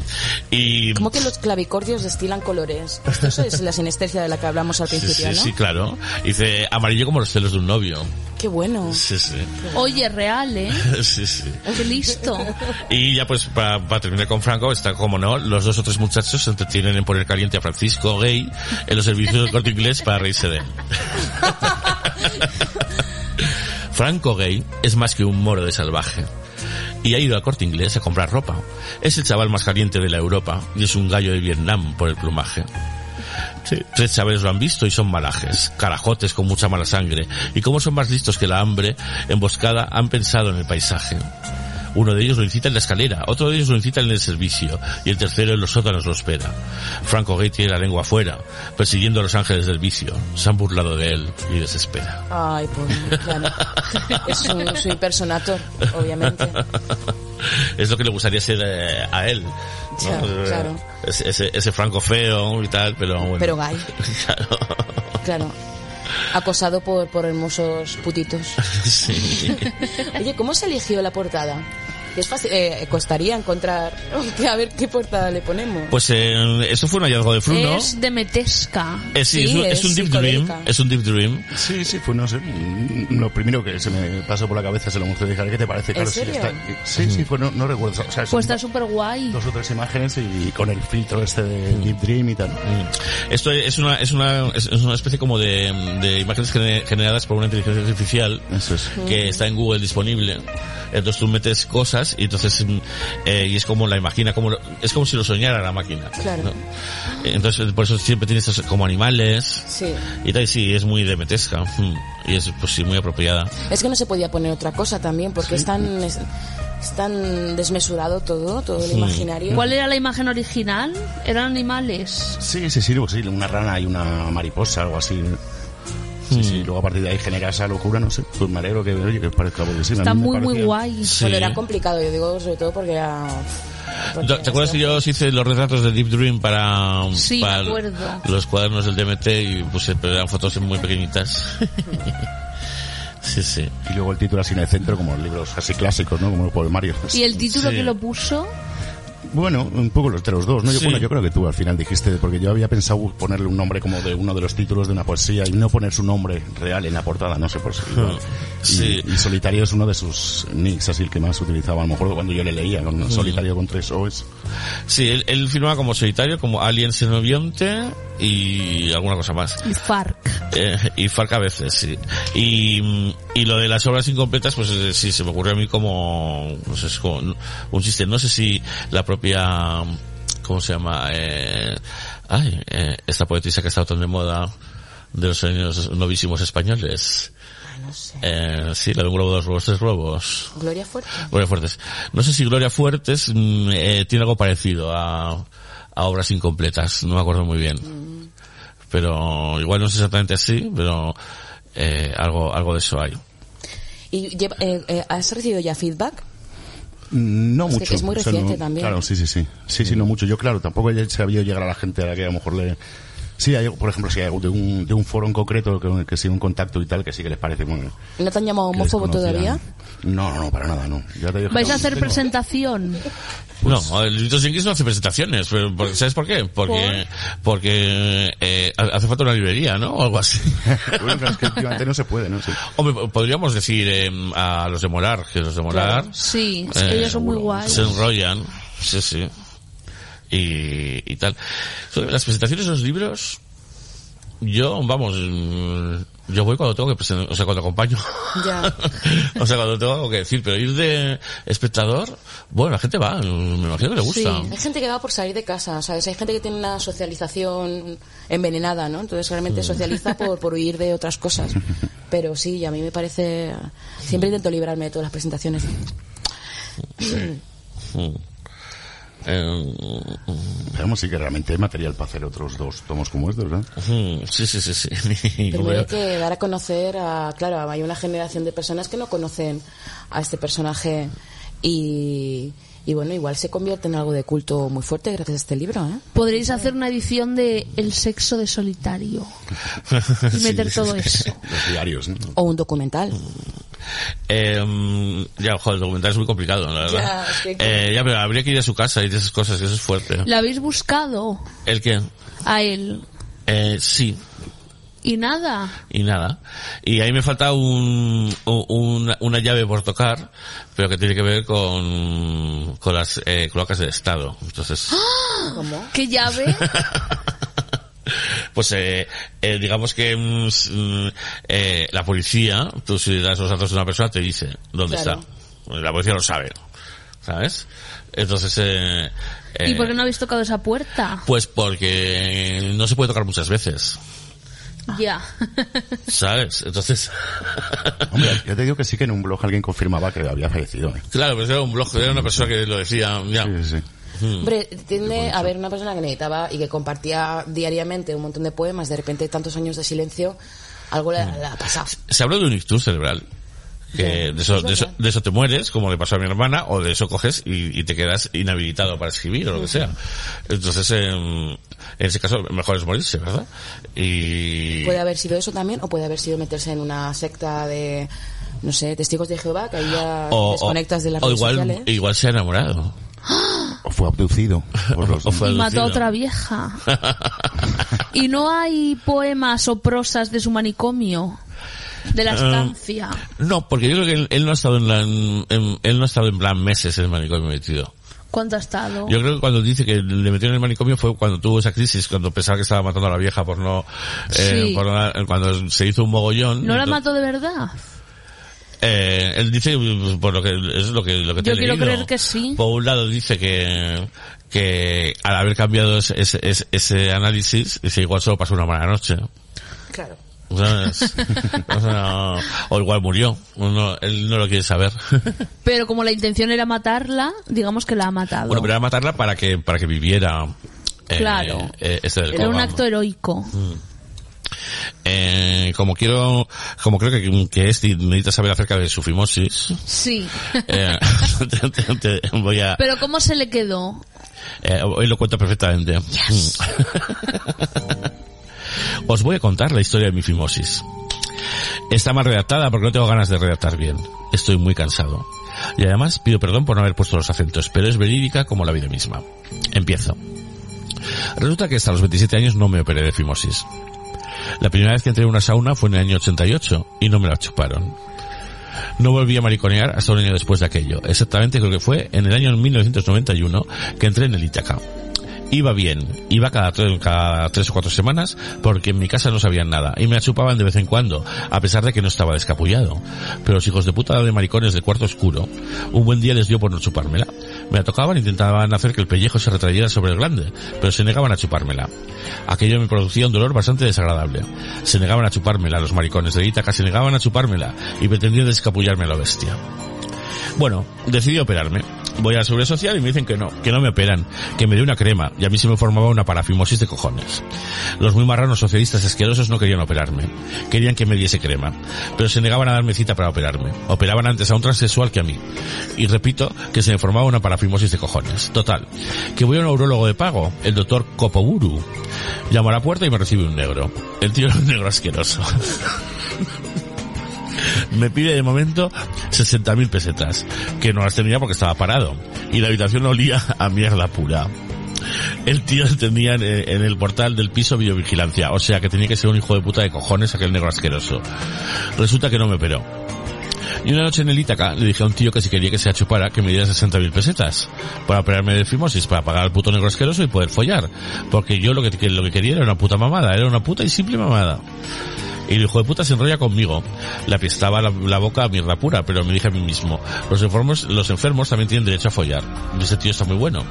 Está bien, lo hago gratis contigo. Y subí al cuarto oscuro. Entro en el cuarto oscuro con, el tío asqueroso y nos empezamos a besar y me bajo los pantalones. Y nada más bajarme los pantalones, el tío asqueroso va y se larga.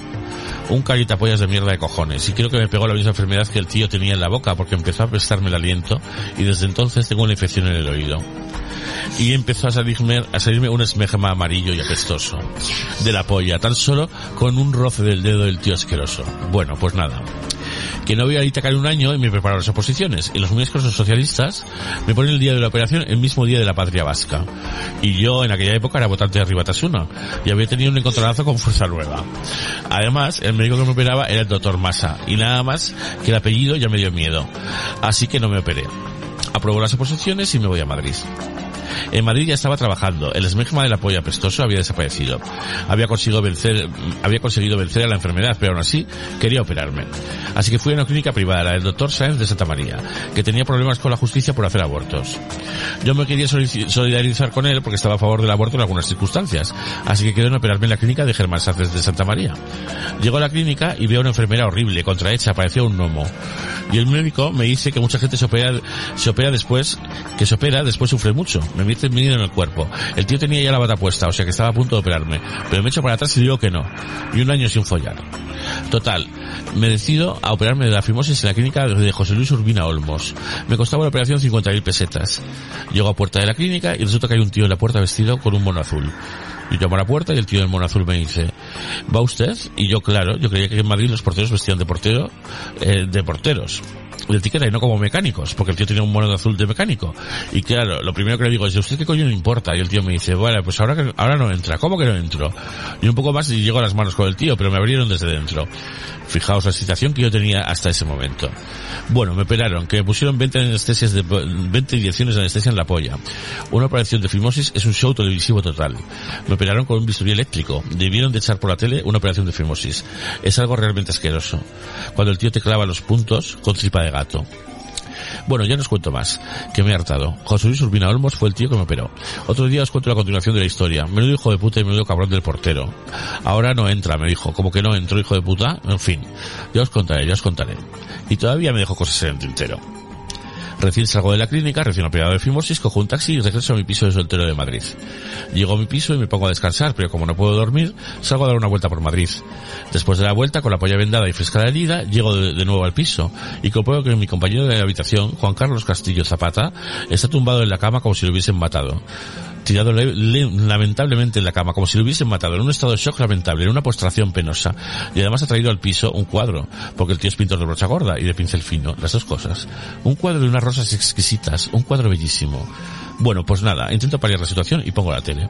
Y lo primero que veo nada más por la tele es que están echando, emitiendo, el programa 1, 2, 3 de Narciso Ibáñez Serrador. Y la escena es la siguiente el público en directo que está en la sala corea cada tres minutos. Paco, Paco, Paco.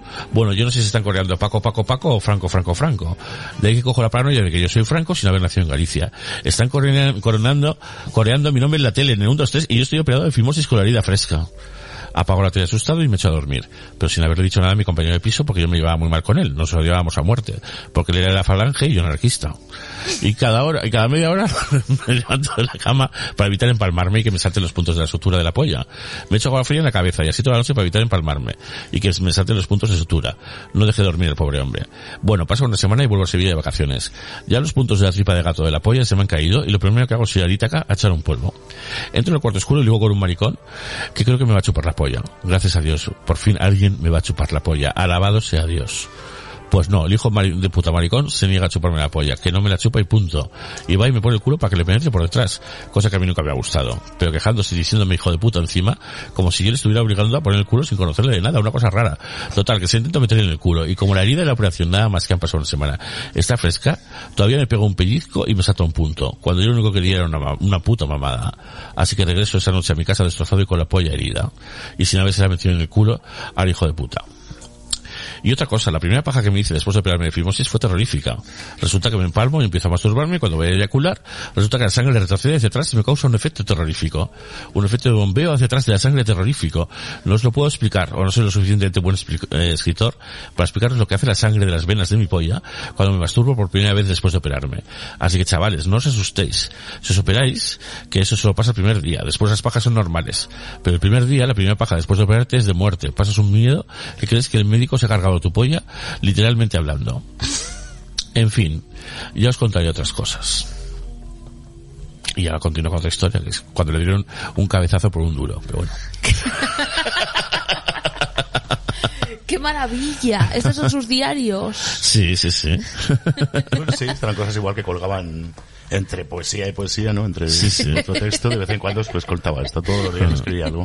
Sí. Pero a ti cuando te lo, teni- lo tenías en Facebook, ¿de qué hablabais?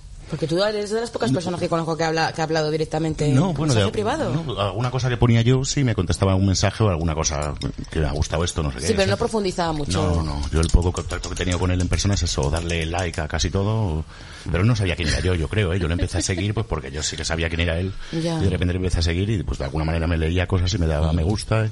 y alguna vez me mandó un mensaje privado, pero no, no, no, no hablamos de nada. Nada, nada. Sí, por, por ejemplo, había gente que, que le decía, por ejemplo, pues, mm, poema, las imágenes son bellísimas, no sé qué. Yo tío no respondía.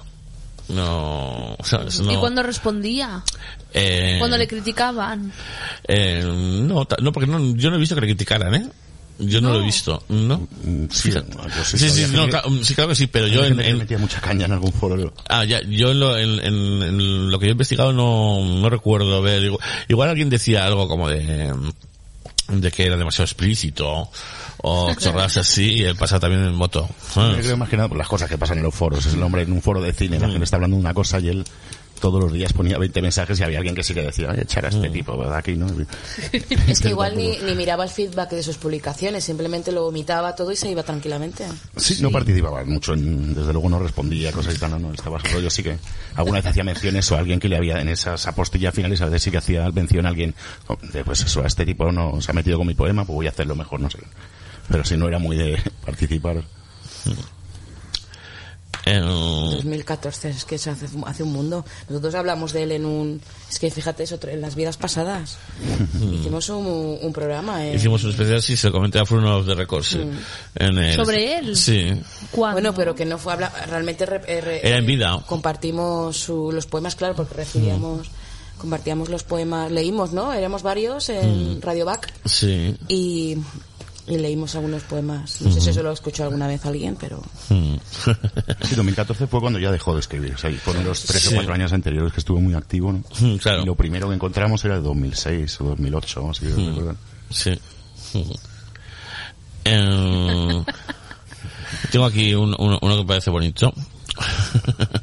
Vamos a ver. eh, se llama eh, Un perro ladrando, un, dos, tres, cuatro, cinco, por el culo te la jinco. Dice, hace veintitantos años estaba yo de vacaciones en Sanlúcar de Barrameda, el pueblo de mi madre. Y fui con mis hermanos a la discoteca del Muro.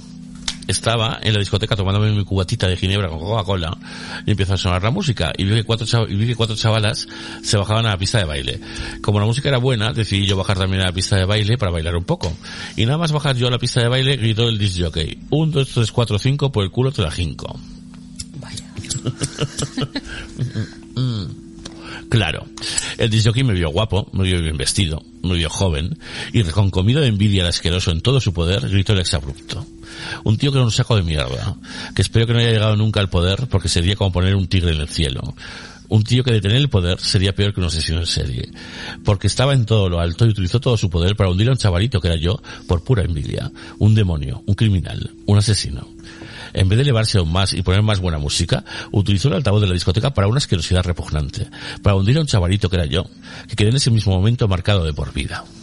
Con 25 añitos que yo tenía, el hijo de puta del disjockey de la discoteca El Muro de San Lucas de Barrameda, un asesino en serie, un criminal hijo de puta, un mierda, un tigre en celo, un envidioso. En vez de elevarse a lo sublime, me arrastró hasta se, arrastró hasta mi altura para hundirme. Un auténtico hijo de la gran puta. Y todo por envidia. Como me vio joven, como me vio macho, como me vio rodeado de niñas, como me vio guapo, como me vio bien vestido, el hijo de puta gritó, te la hinco. Un, un envidioso que si un día llega al poder será una sesión en serie. Pero porque estaba en todo lo alto y bajó al suelo para gritar mierda, en vez de elevarse hasta el cielo. El disjockey de la discoteca El Muro de San Lucas de Barrameda, un criminal hijo de puta, un perro. Hace 20 años. Pero es que es un bucle perfecto. Es que el ritmazo que tiene de- Sí, sí, sí, sí, sí. es, no sé, un tirabuzón. Qué flow. Dice, este le va a gustar a este un poco, y se llama El último polvo que eché fue una, fue una mierda. Veréis, estaba esperando al chapero un año, cuando por fin lo veo. Un chaval de unos 30 años. El tío se había puesto como una foca de gordo. Lo hice con él del coraje que me entró de que se hubiese puesto gordo. Cuando saqué los 5 euros del bolsillo, no veáis lo rápido que aceptó el dinero. Y cuando me hacía la felación, no la disfruté, porque estaba yo más atento a lo que hacía con las manos que al acto mismo, porque con las manos podía robarme lo que yo tenía en el bolsillo, la tarjeta de crédito y la documentación, y yo no podía perder la conciencia y dejarme conducir por el orgasmo. Mientras me la estaba mamando, le exigí que pusiera sus dos manos sobre mi culo, para que las manos libres no me robaran los bolsillos, y como encima tengo eyaculación precoz, el polvo duró como mucho 40 segundos. Y además me llenó la polla de agua o saliva, y no pude correrme ni en su boca, porque tenía yo miedo de que me pegase alguna enfermedad, o sea, un polvo de mierda rápido y con miedo a que me robase, pero delicioso. Y no pude ni disfrutarlo siquiera de lo rápido que fue. Yo con los pantalones bajados, el tío chupándomela y yo agarrando sus dos manos sobre mi culo para que no me robara los bolsillos. 40 segundos de placer y angustia. No me pude ni relajar siquiera porque si me relajaba y perdía la conciencia me hubiese robado. Porque al tío le gustaba el dinero casi tanto como el sexo. Joder, qué mierda de polvo. Pero mejor eso que nada. He echado cuatro polvos como máximo en lo que va de año. Tengo una vida sexual nula, sobre todo porque tengo miedo al SIDA y no quiero contraer esa enfermedad que bastante tengo ya con mi esquizofrenia. Pero eso que dicen que los homosexuales follan mucho no es verdad, por lo menos en mi caso. Cuatro polvos como máximo en lo que va de año. Un polvo cada dos meses. De todas maneras, del último polvo que eché, se me han quitado las ganas hasta de follar. Porque ya digo que yo estaba en el agua, pero vigilando la ropa, como un loco. No disfruté ni de la playa. No fuera a ser que me robaran la ropa. Y a mil kilómetros por hora. Si alguien quiere vivir rápidamente, que viva a mi manera. El polvo duró 40 segundos. No pude perder la conciencia y además el polvo fue en el sex shop de la calle Sierpes. Y cuando salí del sex shop e iba por la calle Tetuán, recién orgasmado, de pronto sentí, en mejor dicho, oí una gran risota- risotada obscena que salía de una esquina de dicha calle, como si alguien se estuviera riendo de mí por haber pagado. Era una risotada escandalosa, una risotada tan escandalosa que era obscena. Y es que hay gente que no tiene educación y no sabe ni reírse y cuando se ríe chilla. No creo que se estuvieran riendo de mí, pero dio la casualidad que yo pasaba por allí, en aquellos momentos recién orgasmado, y me afectó aquella risotada maleducada y obscena muchísimo. Se me metió en el cerebro la risotada que pegó el maleducado de turno. O sea que no pude disfrutar ni del polvo por, por culpa de aquella risotada que pegó un hijo de puta o una hija de puta. Creo que fue una mujer la que se rió, que no sabía ni reírse con educación. No creo que se riera de mí, pero dio la casualidad que yo pasaba por allí y escuché la risotada maleducada y la risotada se me metió en el cerebro. Y es que hay personas que no saben ni reírse con educación. Quizá por eso ya casi, hace casi un mes que no he vuelto a ir por ese sex shop, para no escuchar de nuevo la risotada tan escandalosa que dio la imbécil o el imbécil maleducado. Algunas personas habría que prohibirles que se rieran porque cuando se ríen chillan como ratas. En fin, un polvo de mierda, con mucho placer, pero con grandes represalias. Hay gente que no tiene ni educación ni para reírse. Puedes leer el título otra vez. El título, era, el último polvo que sé fue una mierda.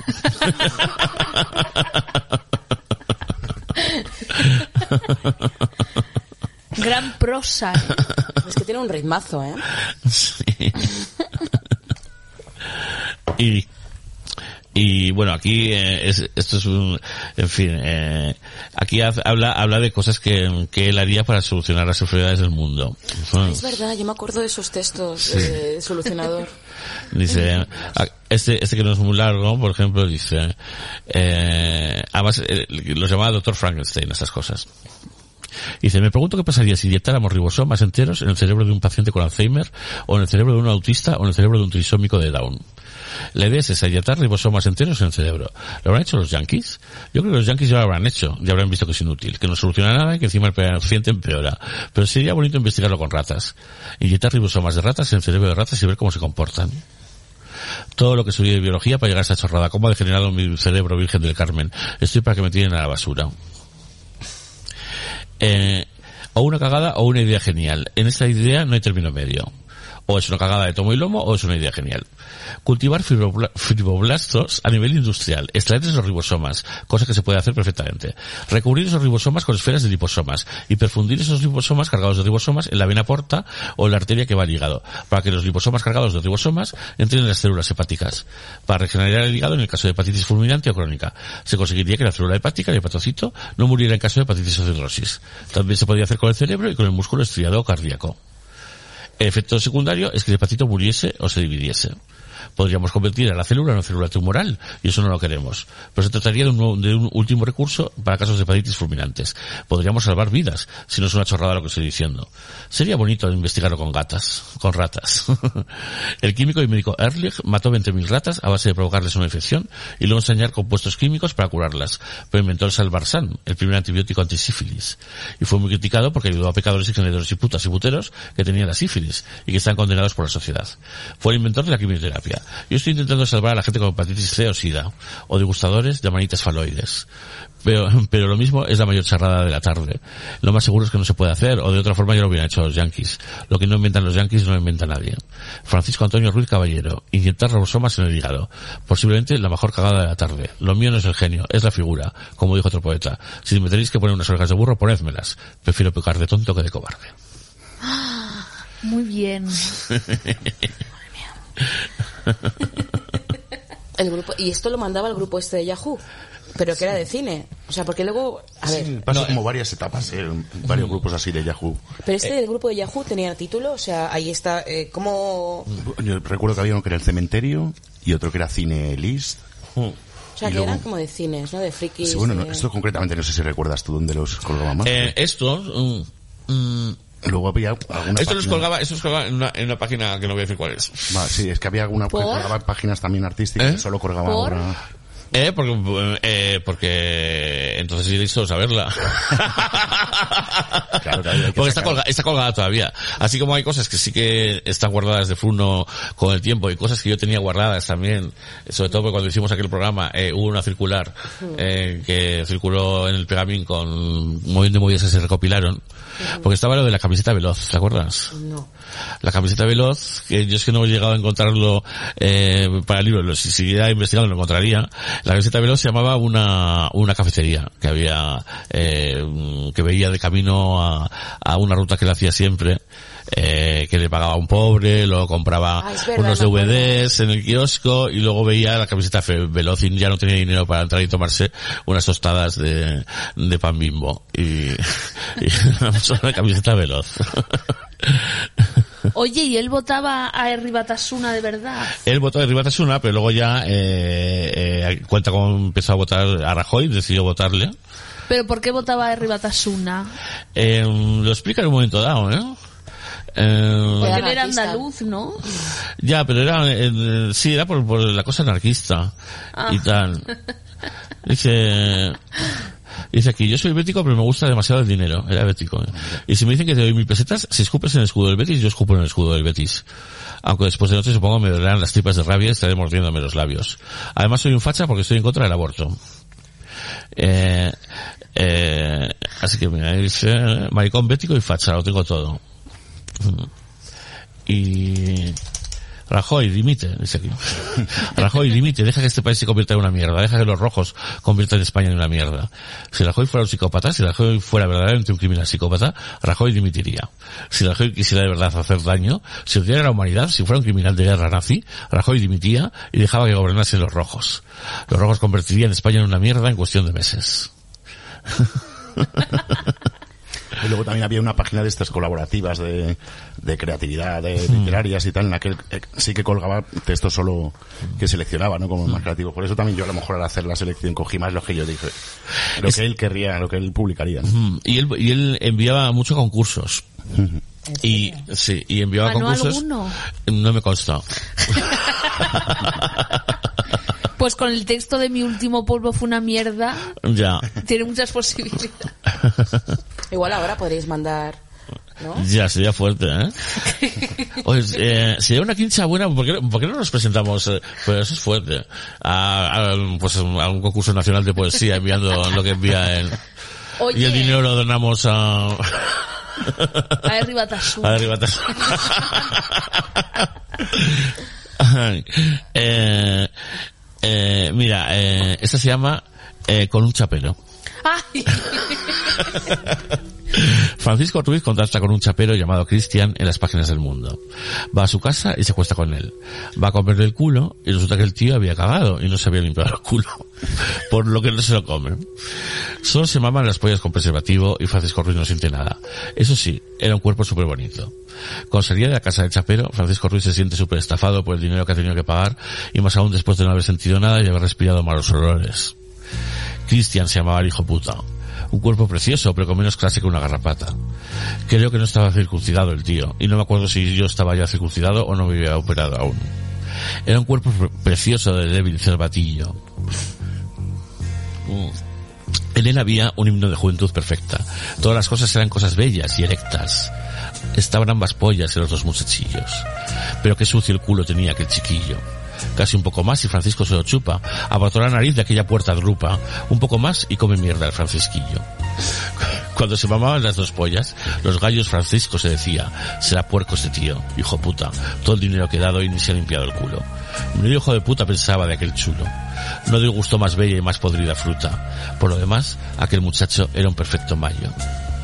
Francisco Antonio Ruiz Caballero, menos mal que usé preservativo con aquel puerco, si no me hubiera muerto de sida.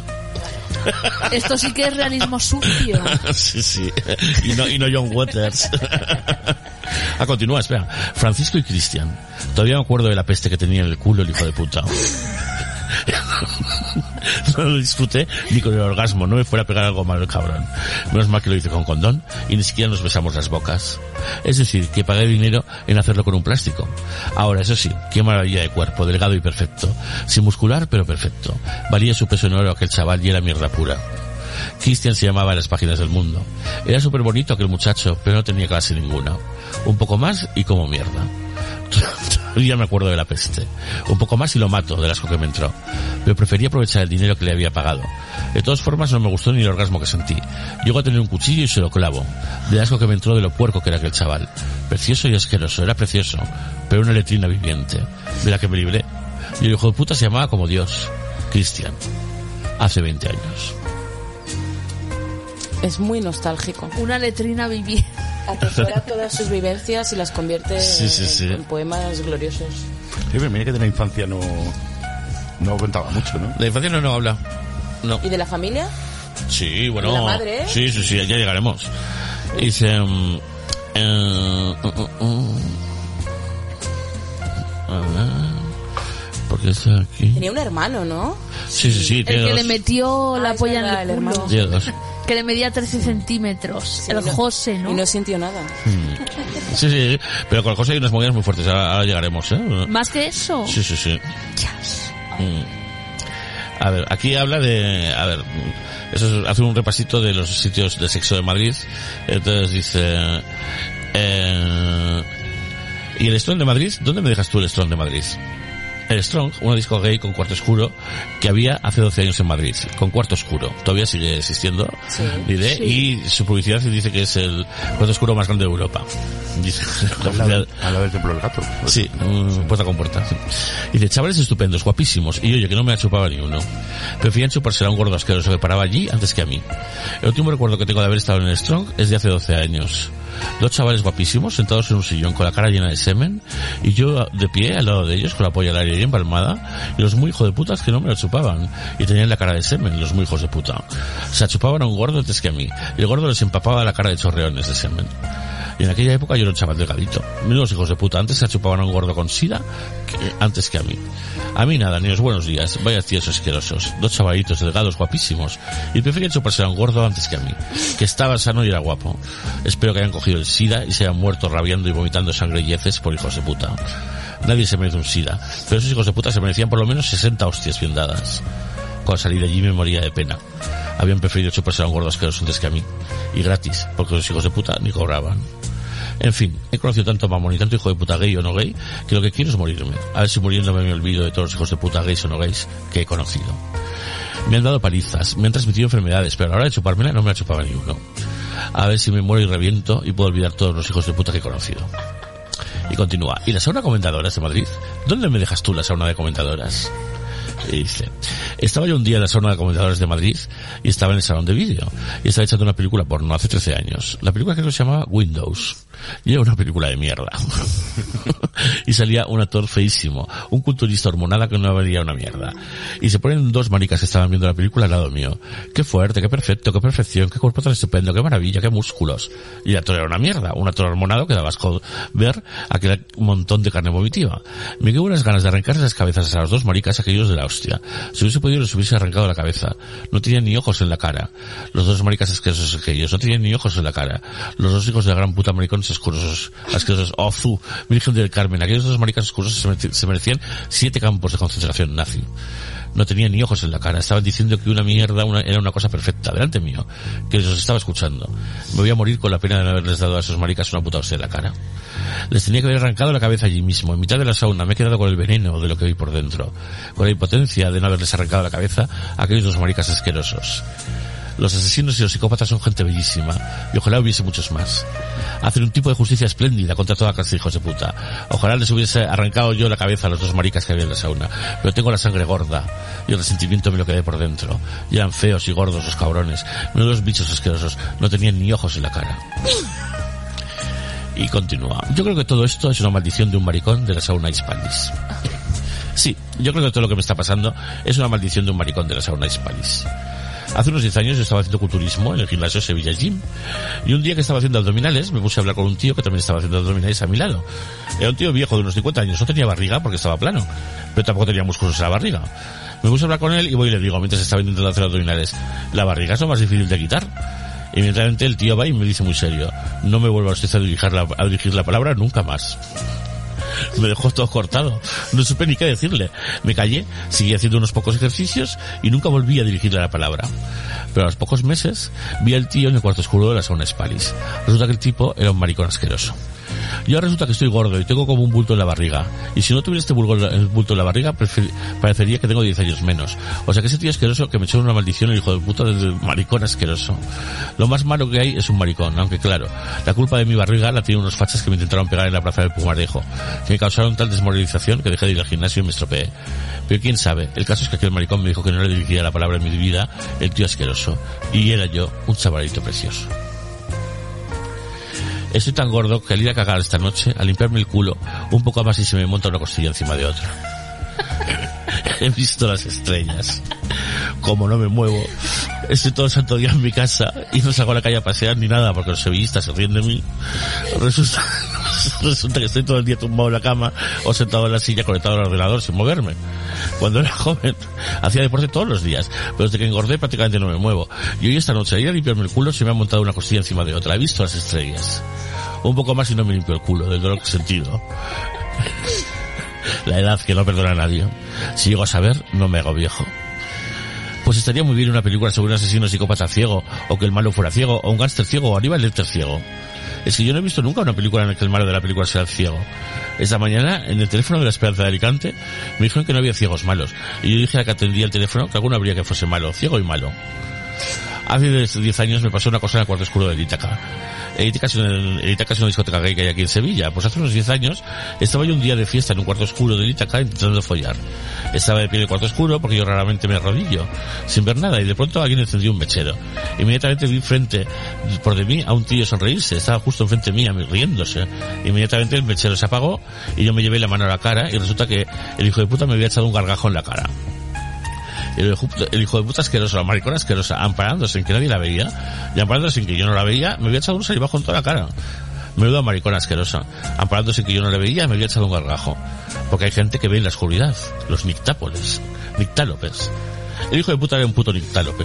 O sus ojos se habían adaptado a la oscuridad antes que los míos. El hijo de puta me echó un gargajo en toda la cara. Menuda maricona asquerosa. Menos mal que yo llevaba las gafas puestas.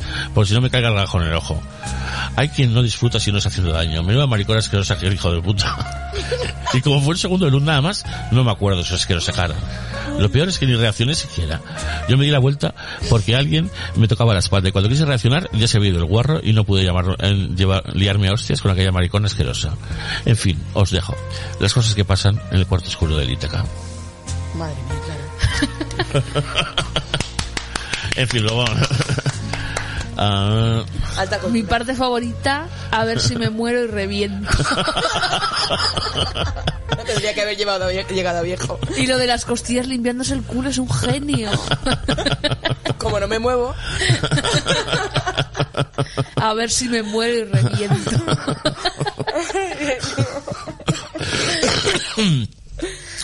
eh, dice, yo soy un tío maravilloso. Seguro que viene alguien y me jode. Se llama así. dice, ayer fui a Corte Inglés a comprar unas películas. Tomo el autobús y en el mismo autobús entró un tío con su hijo. El tío creo que tenía los ojos azules y más cabeza que un paquete de puntillas. Parecía el clásico cabrón que ha sido guapo su juventud y que ahora en la madurez da asco. Y se me quedó mirando con mala leche como si quisiera hablarme, para insultarme o armarme una buena en el autobús. Tuve una cara de maricón hijo puta y de cabrón que cojona, pero yo me senté en los asientos delanteros y no hice ni frente con la mirada. Pero era el clásico hijo de puta que va buscando pelea, el clásico franquista harto de vino. O lo mismo era un socialista hijo de puta porque tenía la misma pinta de Felipe González Márquez. O sea, cara de cabrón. Seguramente quería armarme una buena porque lo mismo no le han gustado los poemas que publico. Iba con su hijo. El hijo era bajito y cabezón, como el padre. Tenía más cabeza que un paquete de puntillas. Y creo que los dos tenían los ojos azules. El padre tenía, como os digo, una cara de hijo de puta que acojona. Seguro que quería hacerme daño. Pero bueno, pasé del tema, compré mis vídeos en el corte inglés y tan feliz. El tío parecía un Miguel Alfaro viejo. Tenía cara de eso, cara de cabrón, cara de socialista cabrón. Y el hijo, un aborto de cabezón de feo. Y esta mañana me ha pasado algo por el estilo. He estado esta mañana tan tranquilito y tan feliz en mi casa viendo un vídeo de Denzel Washington, el libro de Eli, y estaba súper feliz, estaba en el séptimo cielo. Y han dado las dos y media de la tarde y he tenido que sacar a mi perrito para que haga sus necesidades en el parque. Pues bien, voy andando al lado de la muralla de la Macarena, yo tan feliz y tan contento, y de pronto me cruzo con un maricón sonriendo, y se me ha venido el mundo encima. En cuanto he visto al maricón, porque el tío tenía cara de maricón, en cuanto he visto al maricón sonreírse, he sentido como si me dieran un golpe en la cabeza. Se me ha quitado toda la felicidad que tenía. Se ha cruzado el maricón sonriendo conmigo y ese me ha quitado las ganas de todo. El puto maricón sonriente me ha jodido con una cara de maricón vicioso que tenía el jodido que acojona. Lo he visto sonreírse y he sentido que si me, como si me dieran un golpe en la cabeza, lo mismo. Seguro que alguien me estaba jodiendo a las tres menos cuarto de la tarde. Seguro que alguna maricosa, maricona asquerosa y catalana me estaba jodiendo. O sea que a las tres menos cuarto de esta tarde estaba yo en el reino de los cielos, pero ha tenido que pasar un hijo de puta y joderme. Joder con los maricón asquerosa. También era blancuzca, con la piel muy blanca y con los ojos creo que también azules. El jodido maricón sonriente. Estaba yo en el puto séptimo cielo hasta que he visto sonreírse el maricón. Y se me han quitado las ganas de todo. Hay gente que si no hace daño no es feliz. Bueno, pero esto, lo, lo manta- esto era la parte de diario que lo, que lo compartía de- antes o después de haber mandado un soneto. Sí, Sí, sí. Sobre cisnes y- Sí, sí, el mismo grupo es esto de Yahoo. incluso, incluso el mismo texto lo copiaba en dos, ¿sabes? Aunque parece así tan espontáneo y tan un, un desahogo, pues a lo mejor cogía y lo colgaba en el mismo texto en otro grupo. Sin corregir, no sé, sí. Era A su ver si me muero y reviento. modus operandi. sí. Y era diario de varias, de varias, o sea, durante varios años estuvo vomitando en internet varias veces al día, ¿no? Sí, Sí. sí. ujú. Pues la forma de desahogarse del siglo XXI. Mira, aquí esto es muy importante. Dice, pero ¿qué asco me dan las pollas con prepucio? Uy, Está muy obsesionado digo. Claro, eso es importante. Y dice, ¿qué cosa más asquerosa es un prepucio? A mí me gustan las pollas circuncidaditas. Pero las pollas con prepucio me da un asco que pa' qué. Ayer vi un cachito de película porno con un chaval comiéndose una mesa polla con prepucio que yo me dije a mí mismo, si este tío se come eso, o si es capaz de comerse cu- cualquier cosa. Eso es gula y lo demás es cuento. Os pasaría la imagen por si va a herir la sensibilidad. El chaval era un chaval guapito, guapito, pero que polla más asquerosa se comía, por Dios. El significado de la palabra chaval es muy amplio y puede dar lugar a equívocos peligrosos que comprometan la vida de un hombre. Porque también un niño de 3 años es un chaval, pero un viejo de 60 años también puede ser un chaval. Un niño de 3 años es un crío, pero también hay críos de 20 años. Para mí un niño es alguien que tiene menos de 14 años. Si tiene más de 14 años también puede ser un niño, si un señor mayor le pega. Un niñato, sin embargo, para mí es un niño mayor de 14 años que hace daño por su mala leche a los demás. Aunque niñato a veces también puede ser un piropo, las menos. Ayer, como os dije, vi a un chaval que tendría los 25 años comiéndose una gran polla con prepucio. Yo no soy consumidor de pornografía infantil, que quede claro. Pero claro, como dije chaval, habéis podido pensar que me refería a un niño de 7 años, lo cual me parecería una aberración y un delito y algo abomina- abominable y digno de denuncia. Pues tenía miedo de que le denunciaran mucho. Solo solía soltar de vez en cuando. Tiene ahí el trauma de persecución. Sí, sí, sí, sí. Y... Todo esto lo, lo escribía en mayúsculas, ¿verdad? Sí, sí, casi todo en mayúsculas, sí, sí, sí. Y la parte creativa, digamos, no. No. No, no. Ahí este, este, este me gusta mucho el de un día de estos la reviento a martillazos. Eso te va a gustar, Steve. ¿A quién? ¿A quién? A mi madre me refiero. Un día de estos le doy un martillazo en la cabeza y la mato. He estado en el sex shop de los monstruitos. El sex shop de la calle Sierpes. Y no había ni uno que me gustase. Eran todos feos, gordos y malas personas. Un auténtico asco de tíos. Nada más que había un chavalito delgado, que era la primera vez que lo veía por allí, que se lo estaba haciendo con todos. Se lo estaba haciendo con todos menos conmigo. Conmigo no quería saber nada. Me he hecho una paja al final, yo solo, que casi no la he disfrutado, y me he gastado tres euros o cuatro euros en darle limosna a tres pobres de la calle de Tuán. Y cuando he llegado a mi casa, he visto a mi madre subida sobre un taburete, limpiando las figuritas y cambiándolas de sitio. O sea, dándome mala suerte. Y encima la hija puta se ha puesto a fumar, que nunca lo hace. Y la muy puerca me ha dicho, si no bebes, si no fumas, si no follas, ¿para qué vives gilipollas? Un día de estos se dio un martillazo en la cabeza y la mato por puerca y por golfa y por darme malfario. Qué pedazo de hija de puta, de la gran puta no de malfario. En fin, por lo menos no he cogido el SIDA. Hay un marica en el sexo de los monstruitos que no sé qué coño tiene ese marica, os lo juro por Snoopy. Es feo, tiene barriga, es medio calvo, tiene cara de mala leche, no sabe vestir, es una mierda, una auténtica mierda. Pero todos los chavalitos se van con él. Os lo juro por Snoopy y además sin pagar, porque lo hace gratis con él y es una auténtica basura. Esta mañana, como os conté en el anterior Emilio, había un chavalito delgado en el sex shop, se encerró en una cabina y yo por el agujero vi que se estaba chupando el de la cabina del lado. Bueno, pues cuando terminó, yo había salido de la cabina, el tío del que os hablo, el marico que es un, el marica que es un saco de mierda, se metió en la cabina en la que yo había estado y al poco rato se salió de la cabina y se encerró con el chavalito. Y otra vez por el agujero vi cómo se chupaban. Yo os juro que no lo entiendo, porque el tío es un marica vomitivo, medio calvo, con cara de mala leche, con un culo asqueroso, con barriga pobretón y repugnante. Y todos los chavales se van con él. Parece que los tiene hechizados, hechizados los tienen. Por Dios que no he visto una cosa más asquerosa en mi vida. El tío tiene a los chavales hechizados y ni siquiera paga porque el chavalito del que os hablo no es chapero. Vaya marica feo y asqueroso y los tiene a los chavales hechizados. Qué cosa más asquerosa y más repugnante. Y tiene a los chavales hechizados. Hechizados los tiene de asqueroso. Me da tanto asco que yo no le miro la cara del asco que me da. Que nunca lo he hecho con él. Pero no sé qué coño le da a los chavales que todos se van con él. Y es una cosa puerca. Un marica afeminado realmente asqueroso. En fin, un día un maricón del Ítaca me dijo que todo tiesto tiene su mierda. ¿Qué coño les, les dará este maricón asqueroso a chavales para que se vayan con él? Un chavalito de 25, 35 años, delgado. Estaba desatado esta mañana follando con todos y se fue con lo peor maricona que, ha- que había en el sex shop. ¿Qué coño le daría el marica al chaval para que se fuera con él? Si eso daba asco verlo con lo feo que era, un tío medio calvo con una pelusilla como el bigote sin llegar a tener bigote. Y no usa ni vaqueros, se dijo la gran puta. Vaya marica asqueroso y malo. Y se llevó el mejor chavalito que había en el sex shop. Vivir para ver y ver para creer. La peor maricona que había en el sex shop se llevó el mejor de los chavales. Vivir para ver y ver para creer. Los tiene hechizados. Sí, sí, sí, sí, sí, sí. En fin, estoy buscando alguna cosa de, de su familia, porque Del hermano. de hermano. mm. Sí, sí. O sea, ese documento que tienes ahí eh, es oro, ¿no? Es otro libro. Es otro libro. Sí, sí, es que juntamos dos mil páginas, por eso. Sí, sí, sí. Joder, tanto escribía. Sí, sí, sí, que es una barbaridad. Es que, claro, seleccionar todo esto. Mm. La mandaría a martillazos, a mi madre me refiero.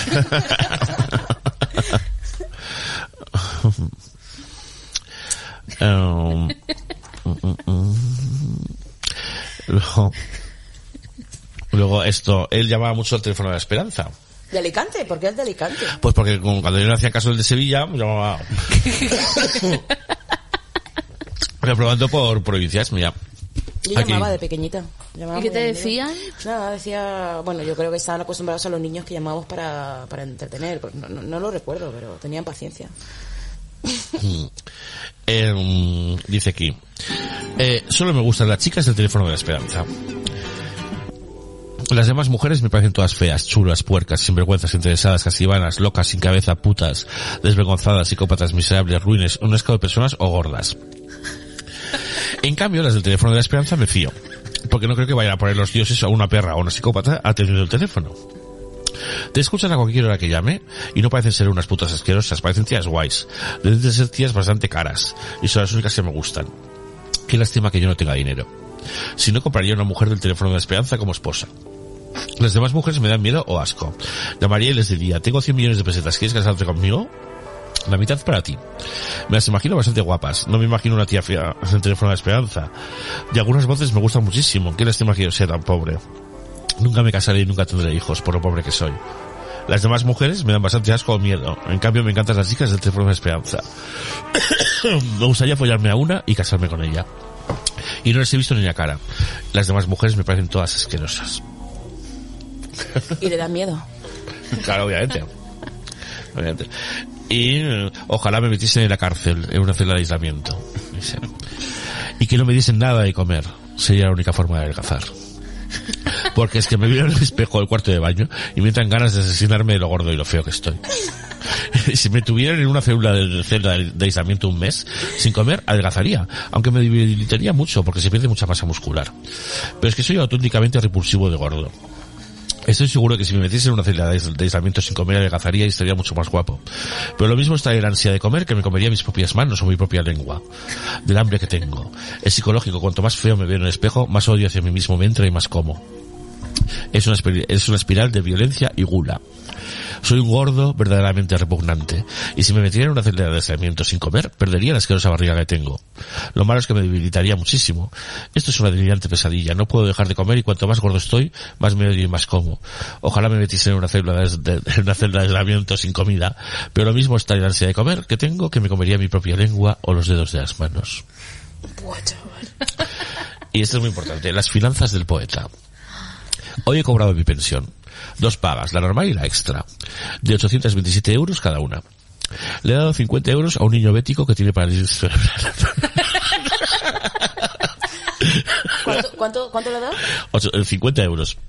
Eh, otros 50 euros a Fundación Josep Carreras de la lucha contra la leucemia. Y 50 euros a Médicos Sin Fronteras de ayuda a Filipinas. Luego me he comprado tres cupones de los ciegos, cinco boletos de la lotería primitiva y he pagado 12 euros que debía en el locutorio. Y he sacado 100 euros para gastármelo en toda la semana y que mi hermano José, que está parado, tenga para el tabaco. O sea que he sacado del banco 250 euros. Tengo que tener mucho cuidado porque no voy a tener ni un duro a este ritmo en abril. Y voy a tener en abril una Semana Santa de mierda, que tengo fuego en las manos. Y he dado dos euros a la Virgen Macarena, al cepillo de la iglesia, y un euro a una vieja que pedía frente a la basílica. Y este mes tengo que pagar la electricidad, que serán unos 150 euros. El teléfono 60 euros. El agua 100 euros. La contribución urbana, otros 100 euros. El gas, 20 euros. Un reloj que me he comprado, 20 euros. Y la tele digital, otros 60 euros. Hacer un regalo a mi hermana por el Día de la Inmaculada, unos 50 euros. Y comprarnos las cuestiones de Navidad y de Año Nuevo. Menos mal que tengo 3.000 euros ahorrados en el banco. Pero para el verano me tengo que comprar un aire acondicionado nuevo, que está en 700 euros supongo. O sea que si me muero, le voy a dejar a mis sobrinos una mierda. Ozu, qué desastre. El día que se muera mi madre, que es la que paga la comida, voy a pasar más hambre que carpanta. Él siempre daba, él siempre daba mucho dinero a, Puedes a- leer a lo la- de la parálisis cerebral otra vez. Pues dice, hoy he cobrado mi pensión, dos pagas, la normal y la extra, de 823 euros cada una. Le he dado 50 euros a un niño diabético que tiene parálisis cerebral. es que es un chiste privado, eso. Le llamamos PC, de hecho.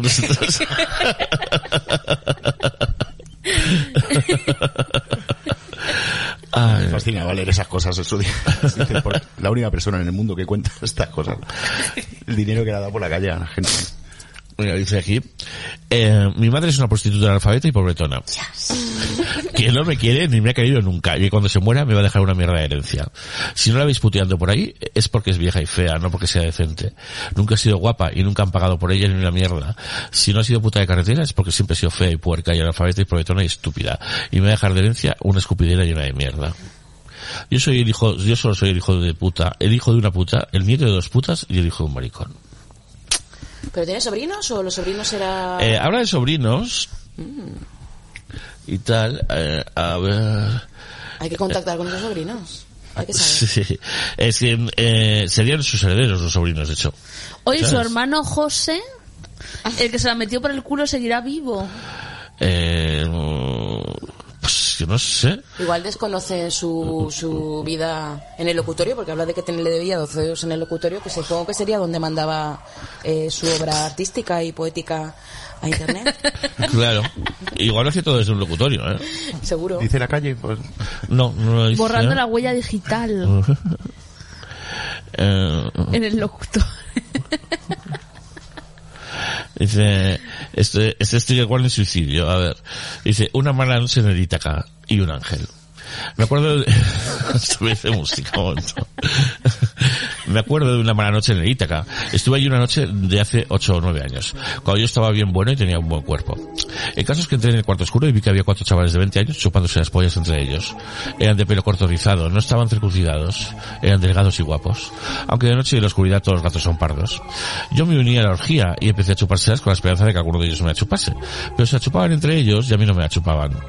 Entonces terminaron la orgía y se fueron. Y yo me quedé en el cuarto oscuro y me dije a mí mismo, si no me la chupan hoy, me suicido mañana. Y os juro que me hubiese suicidado. Pero me moví hacia otra zona del cuarto oscuro donde había también orgía y le agarré la cabeza a un tío alto, como un metro noventa. Yo mido un metro sesenta y tres. Y le obligué a que me chupase la polla y me la chupó. Y por eso no me suicidé al día siguiente. Porque si no me llegan a chupar me hubiese suicidado, lo juro por Snoopy.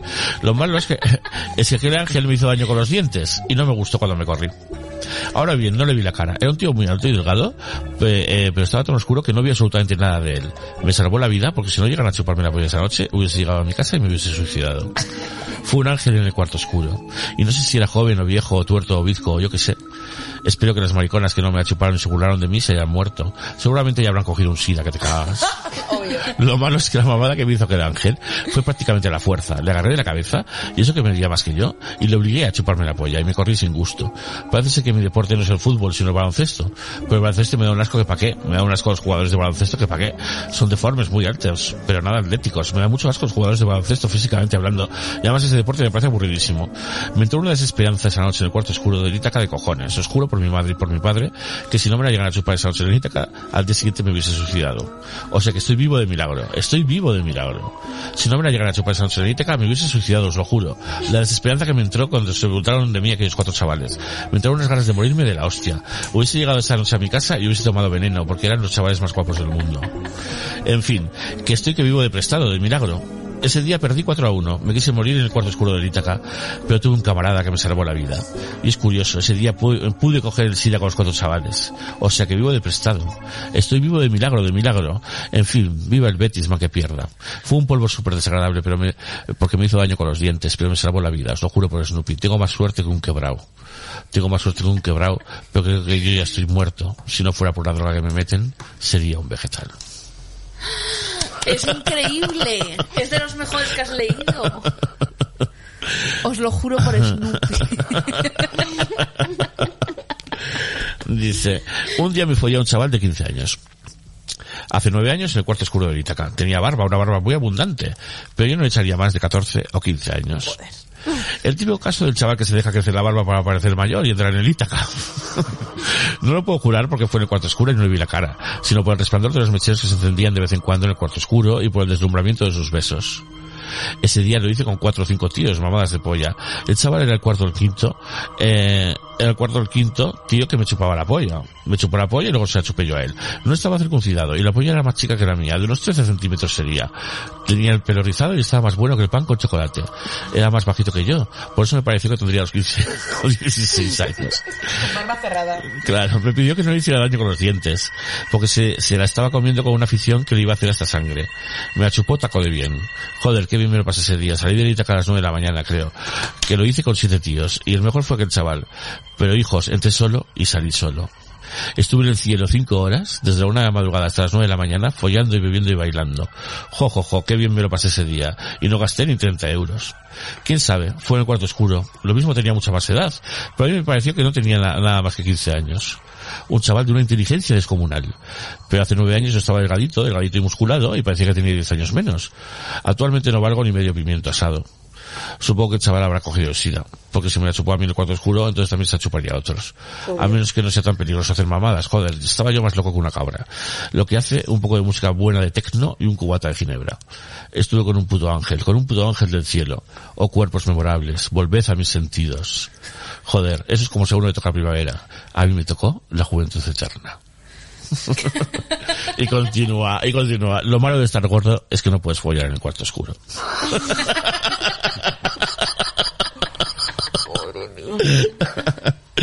si eres delgado y feo, entras en el cuarto oscuro y te la chupan. Pero si eres gordo y guapo, como es mi caso, aunque entres en el cuarto oscuro, no te la chupan, porque te tocan las carnes, te tocan la barriga y das asco. A nadie le gusta un gordo. O sea que la curva, la curva de la felicidad es la curva de la infelicidad. Si eres delgado, te chupan la polla siete veces, aunque seas fea de cara. Pero si eres gordo, eres tú que tienes que chupar siete veces antes de que el milagro te la chupe. Y es un cuarto oscuro, y lo sé por experiencia. Por eso los gordos tenemos tanta mala leche. Siempre actuamos como mafiosos. Porque nos metemos en el cuarto oscuro, la chupamos seis veces y nadie nos la chupa. Y la mala leche se nos va acumulando en el cuerpo y en el carácter. Y más en mi caso, que tengo una polla operada con cicatrices. Por eso yo ya no entro en un cuarto oscuro, porque en el cuarto oscuro se puede disimular un rostro, pero no se puede disimular una barriga.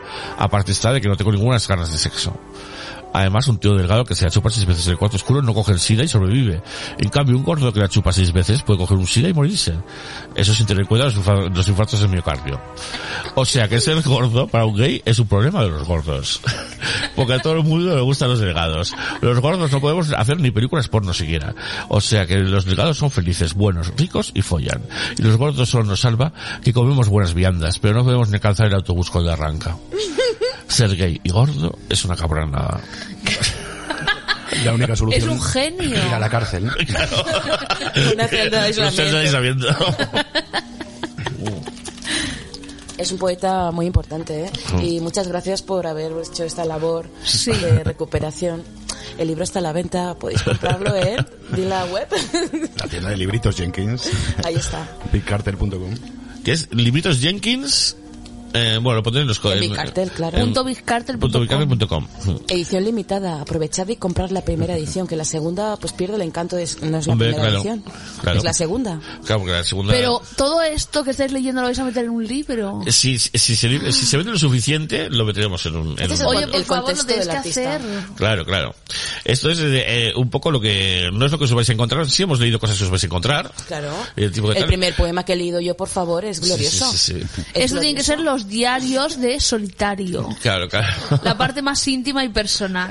El obsesivo, último sí. polvo que eché fue una mierda. Los abismos. Sí que estos recuerdos los cuela muchas veces en sus en algún Sí. otros poesía, ¿no? Muy obsesivo con las cosas muy Hay alguna poesía que sí que está un, un poco poetizado, cosas que cuenta aquí, sí, eso es verdad, sí, y tal. Pero bueno, eh, eh, eh, esto es lo último que tengo yo mm, antologizado, eh, que es muy importante en su vida, y que se, se llama eh, Yo me volví loco en la calle Antonio López de Madrid.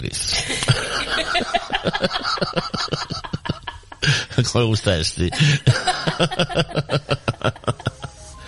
Primero, la calle se llamaba como un tío mío, Antonio López. Y ya nada más que eso me hizo sentirme vigilado. Pero el caso es que yo alquilé un piso compartido en esa calle. La primera semana, mientras estuvo mi padre conmigo, no pasó nada, todo iba bien. Pero cuando mi padre regresó a Sevilla, mi compañero de piso mostró su, verdadero, su verdadera cara. Un día vine del trabajo y me puse a comer, a almorzar. Había terminado de comer y llegó mi compañero de piso al piso y vio que había mijitas de pan en la mesa. Acto seguido, en vez de limpiar la mesa, él, o decirme, Francisco, haz el favor de limpiar la mesa que está muy sucia, me dijo, limpia la mesa, que pareces un cerdo. Y se encaró conmigo buscando pelea. Me insultó y me dijo guarro, buscando partirme la cara. Era bastante más alto y más fuerte que yo, que por aquel entonces era un chaval bastante delgado. Yo estuve a punto de enfrentarme con él, pero decidí salir del apartamento, totalmente hecho polvo de disgusto, y me fui a tomar un café en un bar de la calle. El primer bar que vi era el pub Cactus. Y pensé, mejor doy yo los pinchazos que que los pinchazos me los den a mí. Así que no entré en la cafetería Cactus. Y seguí andando. El siguiente bar que había era un bar con cristales de cara a la calle y yo quería algo más íntimo. Así que me metí en el bar Castilla y León, que era el único que estaba abierto a esas horas de la tarde y estaban poniendo en la tele de ese bar un partido de fútbol. Había un montón de chavales viendo el partido y yo me senté debajo de la esquina del televisor, por lo que yo no podía ver el partido. Me estaba tomando mi café y los chavales se reían y me miraban y yo como tenía el susto en el cuerpo de que me había dado el compañero del piso ni los miraba siquiera.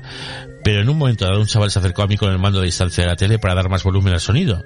Y en ese mismo instante yo creí que llevaba una pistola en vez del mando de distancia.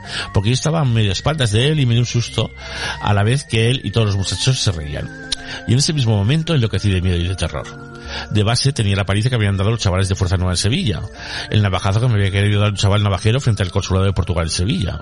O sea que cuando entré en el bar y vi a los chavales se incrementó mi tensión nerviosa, tensión que estaba por los aires debido a la pelea con el compañero de piso. Y cuando aquel chaval vino con el mando de distancia y lo arrimó a, mí, nunca creí en enloquecer. Me tomé mi café y regresé al apartamento donde la fiera de mi compañero de piso estaba ya sosegada. Pero yo había sufrido todo el espanto de un fusilamiento simulado. En fin, tendría más de 40 anécdotas que contar, pero yo soy fundamentalmente un poeta, no un escritor. Y además solo puedo escribir con un dedo, porque contarlas es una cosa muy trabajosa. Y yo además estoy ya jubilado. Cuando hablo de chavales me refiero a tíos que tenían la misma edad que yo, no a niños, que quede claro. Y eso sin contar los pingüinos que me han hecho en la sauna y en el Ítaca. O sea, que actualmente mi cerebro es una esponja. Un cerebro devastado por el esfuerzo y la medicación. Los dolores, los cambios de temperatura de las saunas y de las ciudades, los pingüinos y los placeres. El problema de España y Cataluña es que España para Cataluña ha sido una vaca lechera. Mientras la vaca le ha dado leche, Cataluña ha podido mamar de la teta, pero con la crisis a la vaca se le ha cortado la producción de leche y se ha puesto delgada y vieja, y entonces los catalanes han decidido matar a la vaca, despedazarla y comerse el lomo. Firmado Francisco Antonio Ruiz Caballero. Ah, y además circuncidado con 25 años. O sea que hay que añadir el trauma de la circuncisión. Estoy hecho a base de traumas innumerables. Innumerables traumas e innumerables disgustos. Y entonces esto, lo, lo último que tengo yo registrado después de esto, que es bastante, es eh, eh, un texto eh, que se titula eh, Ya sé por qué mi casa es una mierda. Ya sé por qué mi casa es una mierda. Me da cuenta esta noche mientras me bañaba en la bañera. Mi casa es una mierda porque no tiene niños. No es el hecho de que sea pequeña y ruinosa. Mi, casa es pequeña y ruinosa. Pero no es una mierda por eso. Es una mierda porque no tiene niños. Porque no la habitan niños. Una casa sin libros es una casa sin dignidad. Y una casa sin niños es una casa sin alegría. Mi casa es una mierda eh, porque no tiene niños, porque no la habitan niños o niñas. Tú puedes tener un palacio, pero si ese palacio no tiene niños, ese palacio está vacío, es una mierda. Le falta lo esencial, los niños. Por eso mi casa es una mierda. Porque no tengo hijos. Mi casa es sencillamente un desierto, mi casa es pequeña pequeña, muy pequeña, pero además es una casa sin hijos, una casa de viejos, una casa vacía. Si mi casa fuera la más grande del barrio, que no lo es, seguiría siendo una mierda. ¿Por qué? Porque no tiene niños, porque no está habitada por la infancia. He llamado al teléfono de Esperanza de Alicante para contar esto esta noche el chaval que atendía el teléfono se ha preocupado, se ha quedado mudo y se ha condolido. Después he llamado al teléfono de Esperanza de Badajoz y he contado lo mismo, pero el chaval que atendía el teléfono en Badajoz es un niñato y le ha dado igual. Ha estado totalmente insensible e indiferente a lo que yo le he contado, como si iba a llover. Alicante se ha condolido y a Badajoz le han importado tres pimientos. Eso fue como de los últimos rastros que dejó. Eh, más o menos, más o menos. eh, Heteronormativo. más o menos, porque yo empecé a recopilar del final hacia el pasado. Ah, vale, vale. Facebook, yo creo que lo más, lo más Y- tardío es el Facebook. eh. Mm. ¿Y por qué no queréis decir cuál es el Facebook? Ah, Francisco Ruiz Caballero. Ah, bueno, se Sí, encuentra sí, claro. fácilmente. Vale. Pues, o Francisco Antonio Ruiz Caballero o Francisco Ruiz Caballero, una de dos, no me acuerdo muy bien. Yo creo que lo seguí en su momento.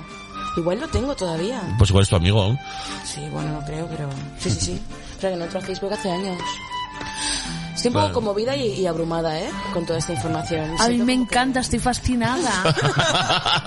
A ver si me muero y reviento. Bueno, y me gusta mucho también eso que lo hemos tocado menos en la parte más creativa esta, me- que me parece que es muy cuidada, muy esa- florida, ¿no? Muy Claro, que la parte más creativa sí que es para despedir el programa, No, podemos leer un no, par de no. cosas para que no no nos quede esta sensación. Pero, hombre, a mí me parece importante dejar en algún soporte todo esto, o para que se quiera Claro. comprar el libro, para que tenga todo esto Claro, claro. todo. como contexto eh, Biográfico. biográfico. Hace, De un alma atormentada, pero profundamente sensible. sí, sí. Muy Eh. sensitivo. Aquí hay uno que me gusta mucho. Ay, ¿Cómo se llama? Muchachos bailando samba entre cardenales pederastas. ¿Lo ¿Página? leo? ¿Página? Claro. 354. El bello joven de diamante y perla, su hermoso cuerpo con la pluma adorna, los ojos verdes a la noche tornan, noche lastiva de gardenia y selva. Monseñor Carlos su vestido viste, todo de rojo y de granate puro. Monseñor Félix en su rojo oscuro, al baile efebo con placer, a- con placer asiste. Bailan los golfos con la pluma verde, la luna brilla y la serpiente muerde. Y observa ardiendo el arzobispo Judas. Exhiben plumas los muchachos finos, brillan las cruces con amor divino, suda la espalda y hasta la frente suda. ¡Hala! Siempre son como realmente or- orgías, ¿no? Situaciones orgiásticas, ¿no? Donde Sí. hay muchachos. Sí. La última frase increíble. Sí. Eso es un género suyo, por ejemplo. Luego hay, luego está el de los 50 millones de zombies, ¿no?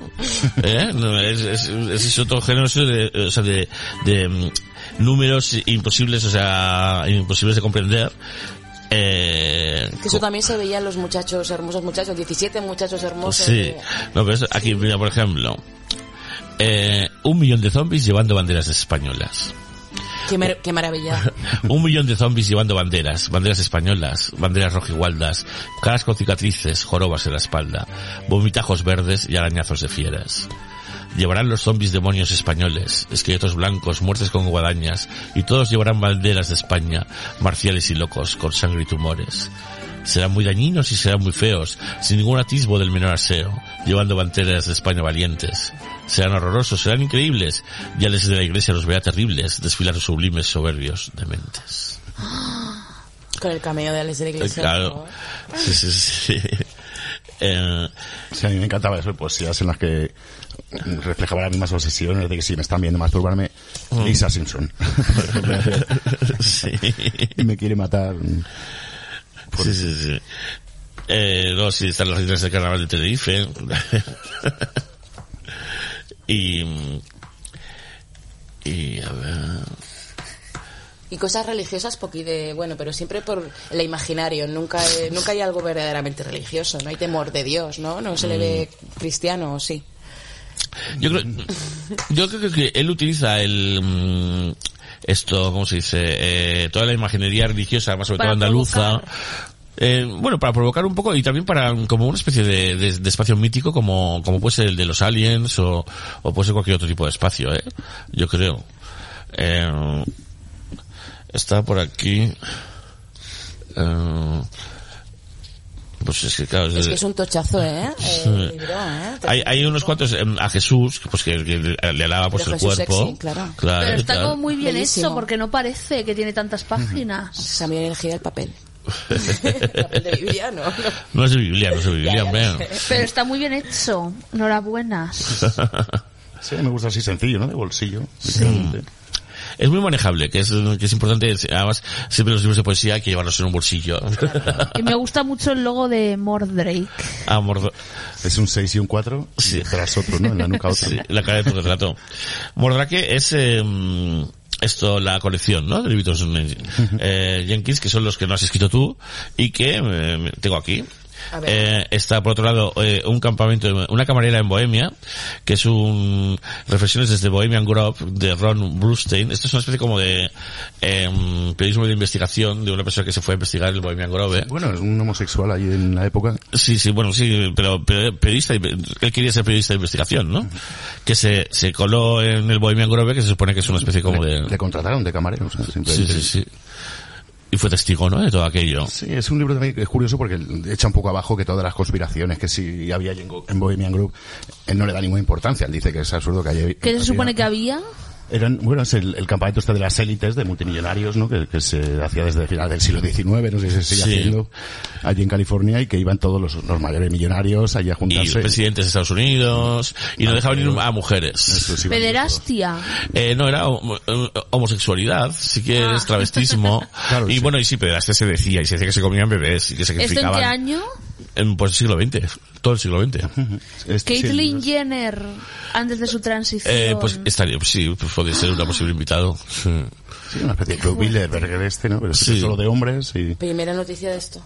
¿No conocías el Bohemian Grove? No. ¿no? Hay, eh, y, es- y este tío hizo imágenes además, grabó imágenes que están en YouTube. Ah, sí. Sí, sí, sí. sí. Pues mira, eso no él, él, sí, él hizo imágenes y tal. Entonces, aquí tiene fotos, que son muy fuertecitas las fotos, y está esta típica, o la más conocida, que es la del, la del, la del búho gigante. Sí, bueno, la portada también. Sí, no, aquí se ve el búho gigante. Era una estatua. Sí. Donde la secuela. Bueno, sí, es, El sí es esta portada, sí, sí, es justo esta portada. pero, ah, Con parque de secuoyas y tal. Y es como si, mm, es como un fin de semana que se van de campamento, pues de alguna forma, eh, al año. Y tal, y aquí pues se cuenta un poco lo que él, lo que él presenció, mm, cosas de maricones sobre todo. Luego está el Museo Criminal, eh, que es antología de la revista madrileña, eso cuenta tú, porque ah, es un trabajo muy fruno este. Sí, sí, sí, bueno, pues con el hecho de, de poder de publicar cosas libres de derechos de autor y que no le interesa a nadie publicar, pues este le saca a, vez que a la vez que el de Solitario. Y sí, pues es una revista de que se hacía aquí en Malasaña, y en, en San Ildefonso. Tenía la sede, una revista de 1904 a 1908 así, que, esa- que era pues como de sucesos y de como una revista muy macabra de estos, de que estaba la de London by Night, ¿no? O todo eso, sí, sí, sí, que ese género... Police Cassette News, este sí, pues era como el nuestro, digamos, el periodismo victoriano con grabados y un poco escabroso, pues dando ¿Pero eso es opinión y facsímil dando o, textos. o elegiste esta tipografía? Sí, no, es que está escrito por mí, si es todo transcripción con esa tipografía. sí, sí. Ah, qué maravilla, parece facsímil. Sí, me parecía más bonito, ¿no? Que hacerlo con Sí. una Times Roman, sí. Y con muchos grabados y bueno, pues una selección de textos de entre de una revista que sacaron ciento y pico números, así. Pues este, este libro tiene bastante trabajo de, de, de edición, vamos, de composición. O sea, eh, las páginas tienen muchos dibujos. Y claro, en fin. Sí, de True Crime, de este, ¿no? Este está Sí, funcionando así. es el true crime o, o lo que, mm, esto, lo que luego fue el caso. Eso es, sí, sí, exactamente. Y hay textos de, pues eso, de sucesos, noticias y luego reflexiones muy curiosas y cómo escribía la gente. Escribía muy bien en esta revista, ¿no? Igual en la prensa no tanto, parece muy, muy entretenido, ¿no? Leerlo. ¿Son fáciles de, de conseguir los originales? Están digitalizados, sí, en la Biblioteca Nacional. En, Digo, pero los originales, digo, ¿vas a un físicamente rastro y los encuentras o es mm, complicado? pues yo no he visto ni en, ni en todo colección ni cosas de estas no no estos de hace ya 120 años ¿no? Ah, vale. Pero sí yo los encontré digitalizados y me encantó eso y digo bueno pues ya que voy a dedicar eh, unos días a ¿En la hemeroteca española esto, encontraste? en la, En la biblioteca, en la página web, es que hay un montón de revistas, eh, eh, que a mí lo que más me interesa es el periodo siempre años 20-30, antes de la guerra. Eh, cuando en España era moderna y se hablaba de nudismo, se hablaba de, y hay unas revistas no- gnósticas, por ejemplo, unos grabados, unas cosas muy guays. Luego es un coñazo leerlas, eh, la verdad. Pero estáis Pero- hablando de la hemeroteca digital de la Biblioteca Nacional de España. Sí, que se llega desde internet. Ahí hay sí. maravillas. hay sí. cientos y cientos de revistas y periódicos. Bueno, esto también era un poco progresista. Fíjate que en esa época, claro, matar a tu mujer no era un delito, ¿no? Y, y en esta revista se quejaban de eso, les parecía fatal, como que es eso de que Crimen los crímenes pasional. pasionales, ¿no? En ese sentido era como Sí. muy progresista, ¿no? Y Mi Retorcido Mundo, que son los diarios de Elliot Roger. ¿Quién es el Elliot Roger? Bueno, esto sí, es que esto, esto es una cosa que pasó hace en 2016, me parece que fue, de, pues el clásico... Era un shooter, ¿no? Eso es, sí, sí, sí. Eh, Fue una- uno de estos que, que sucede allí todos los meses, ¿no? Un chaval que se fue a su universidad y se lió a tiros. Y justo antes de hacerlo, pues escribió sus diarios. Las mejores diarios. personas. Y los colgó, sí, sí. Y yo en su día lo, aquí pasa un poco desapercibido, porque, bueno, yo lo cuento siempre con una introducción, porque hubo una final de Copa, no sé, unas elecciones aquí en España, y bueno, pues pasó un poco desapercibido, que y a mí me llamó mucho la atención que este tipo había colgado su diario, y yo por curiosidad me fui a ver, está colgado en el New York Times, en- yo lo que hice fue traducirlo, ¿no? Está colgado en, en varias páginas allí, yo no tenía el dilema ese de si, de si compartir esto o no, ¿no? Pero bueno. al fin Muy y al bueno cabo, escogido el título. Está puesto... Sí. Sí, es su título, es como lo- es el Traducido título por puesto ti. Claro, sí, sí, yo lo que hice fue simplemente traducirlo porque yo me estuve leyendo esto y la verdad es que me quedé alucinado. O sea, y este es el tipo al que luego se le considera que le idolatran los incel, ¿sabes? O sea, que, que realmente es un material un poco asqueroso.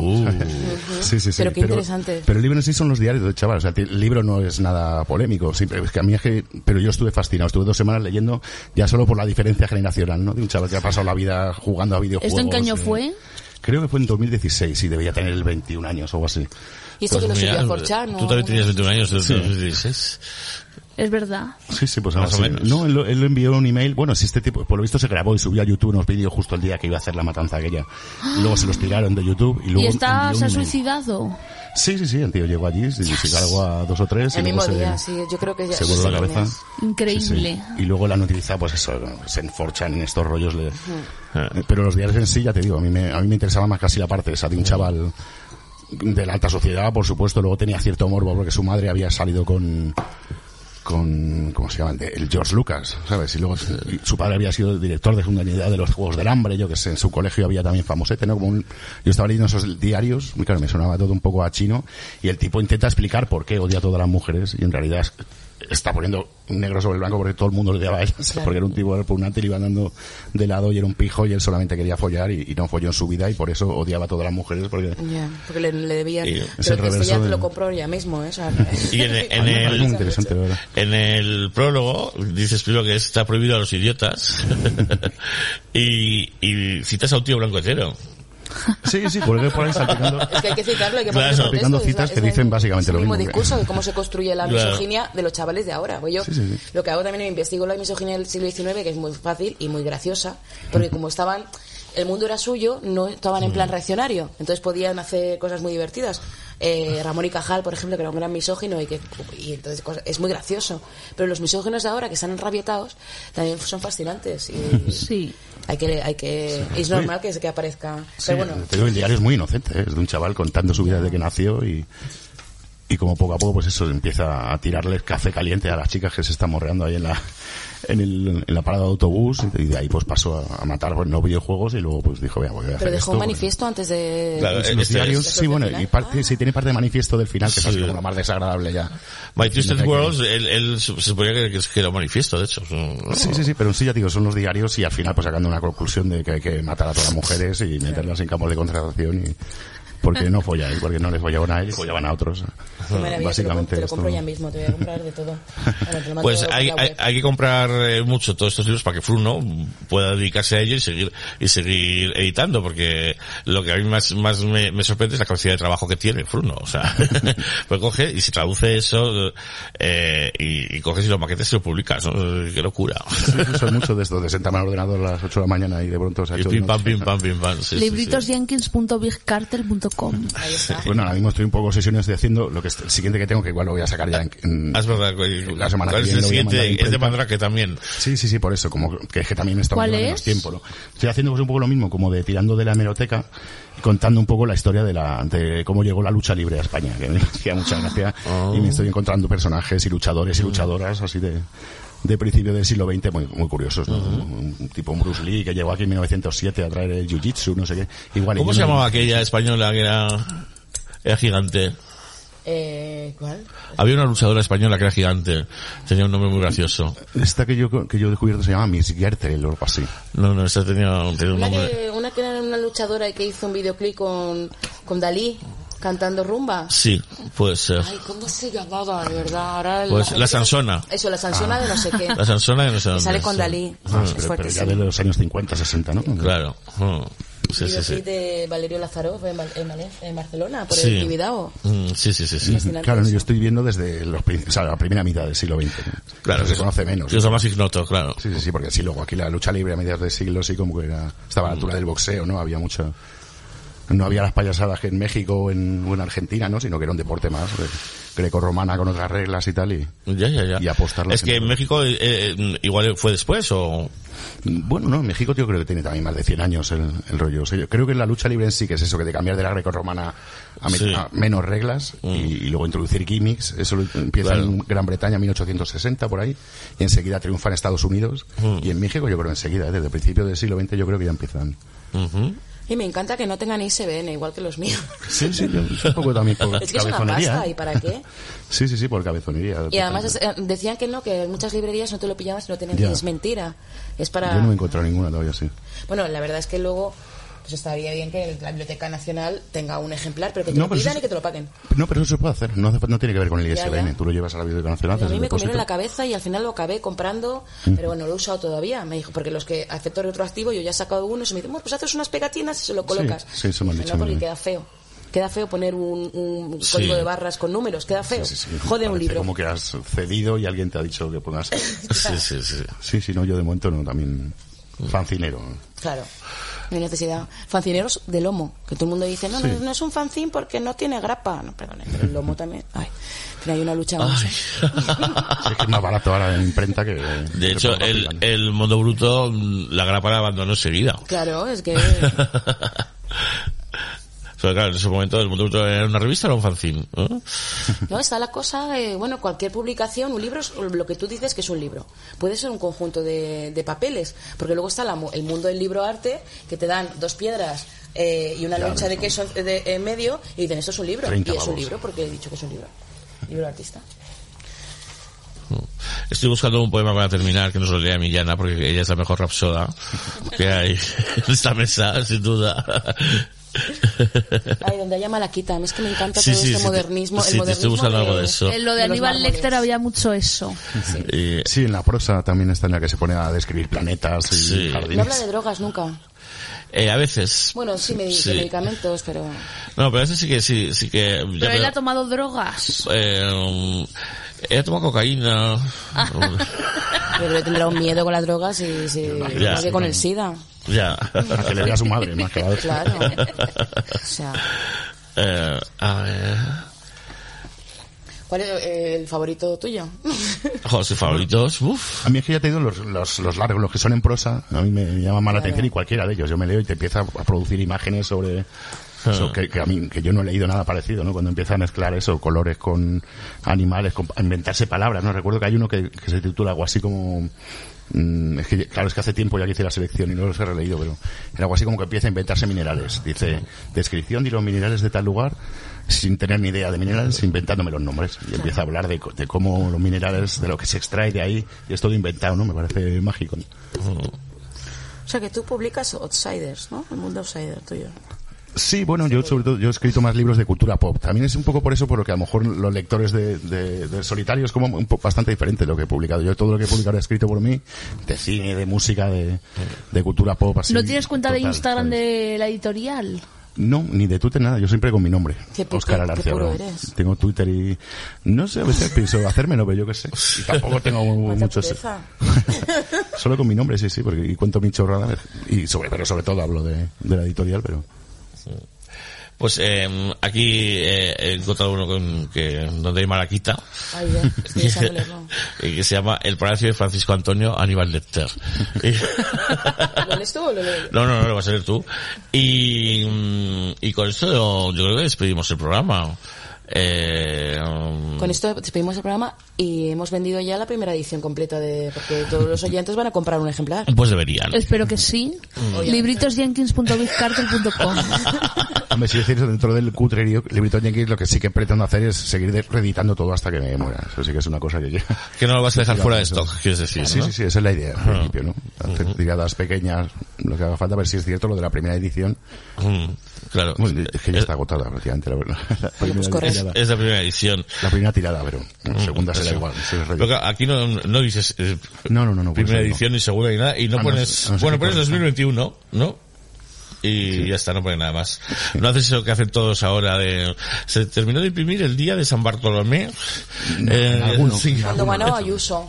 Sí. Sí, no, no, me gusta. En- En uno me acuerdo que lo hice porque coincidía con el cumpleaños de- del músico del que lo hice. Ujú. Bien, bien, bien, bien. Bueno, pues eh, eh, leemos, esto es, es eh, nada, son dos paginitas. El palacio de Francisco Antonio Aníbal Lecter. Mi palacio tendrá los suelos de cristal. Por debajo del cristal quisiera miles de cráneos humanos pintados de color fucsia. ¿Esto lo leíste tú?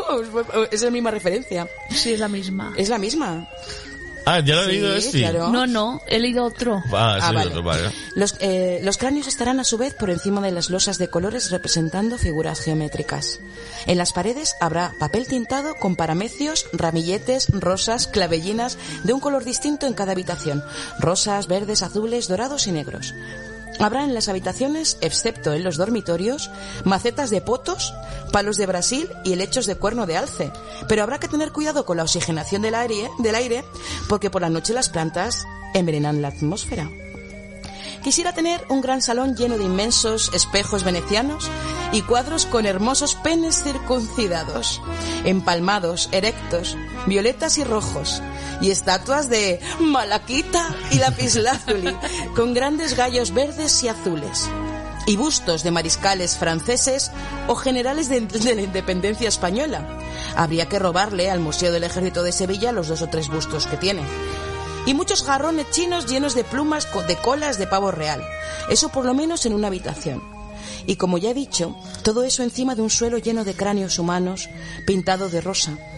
He pensado que entre los cráneos humanos podría haber serpientes, pero las serpientes exigen ratas para comer y además las serpientes defecan y habría que tener un mantenimiento por lo cual es mejor que no haya serpientes. En una habitación habrían 100, 100 televisores dando las 24 horas del día pornografía gay continuamente. 100 películas distintas. Habría muchas cajitas de oro y malaquita guardando fruslerías. Y jarrones de cristal lleno de rosas. En fin, una cosa abracadabrante. Los cráneos humanos deberían de ser de verdad. Si se les puede comprar a Camboya ya los cráneos, pues de puta madre, y si no, pues podrían ser cráneos humanos de plástico.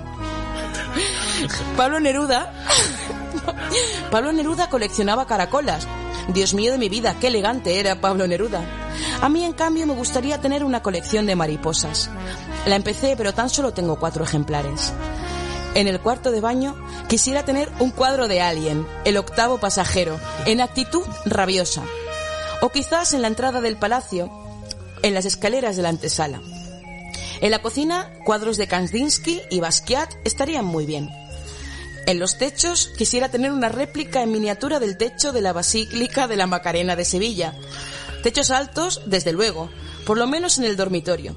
Y como ya he dicho, muchas plantas y muchas estatuas y muchas lámparas y muchos espejos y cuadros de pollas empalmadas. En fin, algo exquisito y muy, muy, muy escandaloso. También me gustaría tener un par de terrarios con iguánidos o con escorpiones. Y una habitación totalmente llena de canarios cantores. Pero los canarios dan mucha mierda y no sé si el mantenimiento de los terrarios exigiría mucha dedicación. En fin, una fruslería. pues eh, aprovecho, no puedo evitar, para leer la mineralogía extraterrestre. Ahora que lo he oído antes por uno. Que justo lo he abierto por esa página. ¿no? Completísimo. Es eh, mineralogía extraterrestre, sin haber leído el libro de mineralogía e inventándome los nombres de los minerales. La anderosta es un mineral de sulfuro de hexarconio que aparece en cubos e icosaedros de un brillo gr- granate y verde, relampaguea la oscuridad fosforescente y añil y sirve para la extracción del hexarconio, antipirético y antihelmíntico, antinematodo y antifúngico, que en dosis pequeñas devuelve la virilidad a los hombres. Se usa también en perfumería, pues huele a madreselvas enloquecidas y a nenúfares oscuros. En cosmética, mezclado con irasita, como regenerador de la piel dañada. Tiene una propiedad extraña, la de percibir la música, y bajo el toque del diapasón de un arpa, se transforma de granate y verde, cambia a dorado, y empieza a destilar vapores de ignina, que producen ensoñaciones de lilas de arañas, y calman los dolores de la vida, como una oscura mano de terciopelo frío sobre el cuerpo cansado. La anderosta es un material, es un mineral precioso, carísimo, muy raro. Lo buscan los mineral- mineralogos como la antigua piedra filosofal los medievales alquimistas. Por un yacimiento de anderosta, los ejércitos de la Confederación de Neuria se enfrentaron a repúblicas de Dignio y un millón de muertos no sirvieron sino para extraer tan solo un kilo. La exturmalina es aún más prodigiosa. De corte romboédrico y rosa, aparece en maclas violetas mezclada con oro. Es fría como un témpano de hielo, un metal que siempre está frío, a 10 grados bajo cero. Si se golpea con furia, desprende un sonido a grillos azules y violetas, que dura 10 minutos, como si fuera la antigua mandrágora renacentista al ser cortada. Si se calienta, sigue fría, como si fuera la mano de la muerte. Si aún así proseguimos calentando, se descompondrá en libélulas azules, vivas y volantes, que forman parte de su red desde que quedaron atrapadas en la resina del árbol huacayonín del que proviene hace mil años. Pero solo engendra libélulas, como si no hubiese, como si no se hubiese dignado la resina a englobar en su misterio ni a hormigas ni a coleópteros. Cuando los exploradores planetarios bajan a los desiertos de Iñaco, siempre ardientes, llevan la exturmalina como regulador de la temperatura. Allí, en ese desierto, se cazan los hermosos antílopes de Aruna, con sus tres cuernos retorcidos y afilados, que machacados en polvo son un autoleucémico espléndido. Es terrible la suerte que persigue a los antílopes de Aruna, pues son indomesticables y mueren cuando pierden sus cuernos, pero los niños enfermos de cáncer exigen el sacrificio de la luna. Los bellos animales son gráciles como panteras y confiados como delfines, y su caza es un horror siniestro. La ticrionita es rosa y roja como un rubí salvaje, forma cristales trapezoidales y es venenosa como el cianuro más cínico. Cuando percibe el olor humano, se metamorfosea en una orquídea negra, de un olor tan sublime que quien lo huele cae hipnotizado en un sueño profundo. Y en ese sueño tan profundo hay quien dice que ha visto a Dios coronado de espinas, tan bello y tan fulgente como un manantial de rubíes, y que le ha curado las llagas de la sífilis. La, espu, mm, la espumorotrita, espumorotrita es mala como una mujer envidiosa. Es un metal envilecido por su comercio, pues es el mayor afrodisíaco homosexual que existe. En las noches de orgía desbocada, los gays la consumen, pues alarga el acto sexual de manera indefinida y provoca orgasmos azules tan exquisitos como el rayo de un arcoíris caliente sobre la espalda. Pero su extracción es prohibitiva, pues guardada bajo siete llaves por los dragones y unicornios, solo la sangre humana paga el precio de su coste. Si sobre, si sobre un cristal de icronito verde se vierte una gota de agua, el icronito se transforma en lirio. Si sobre un cristal de idomito rojo se vierte una gota de zumo de naranja, el cristal se descompone en miles de hormigas rosas.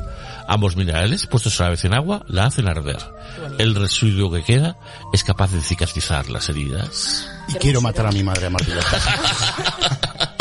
Pues nada, señores, eh, hasta la semana que viene. Agur. Agur.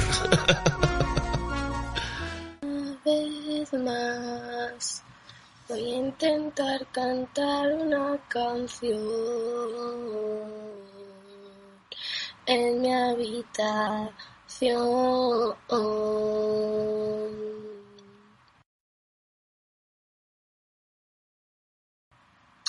Cierra la puerta antes de irte.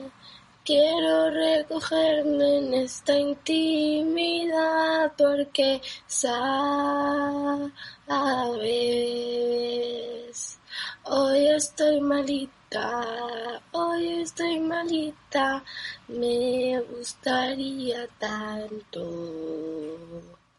tener tu amor incondicional, tener el amor de tus manos cuando hacen de comer a papá.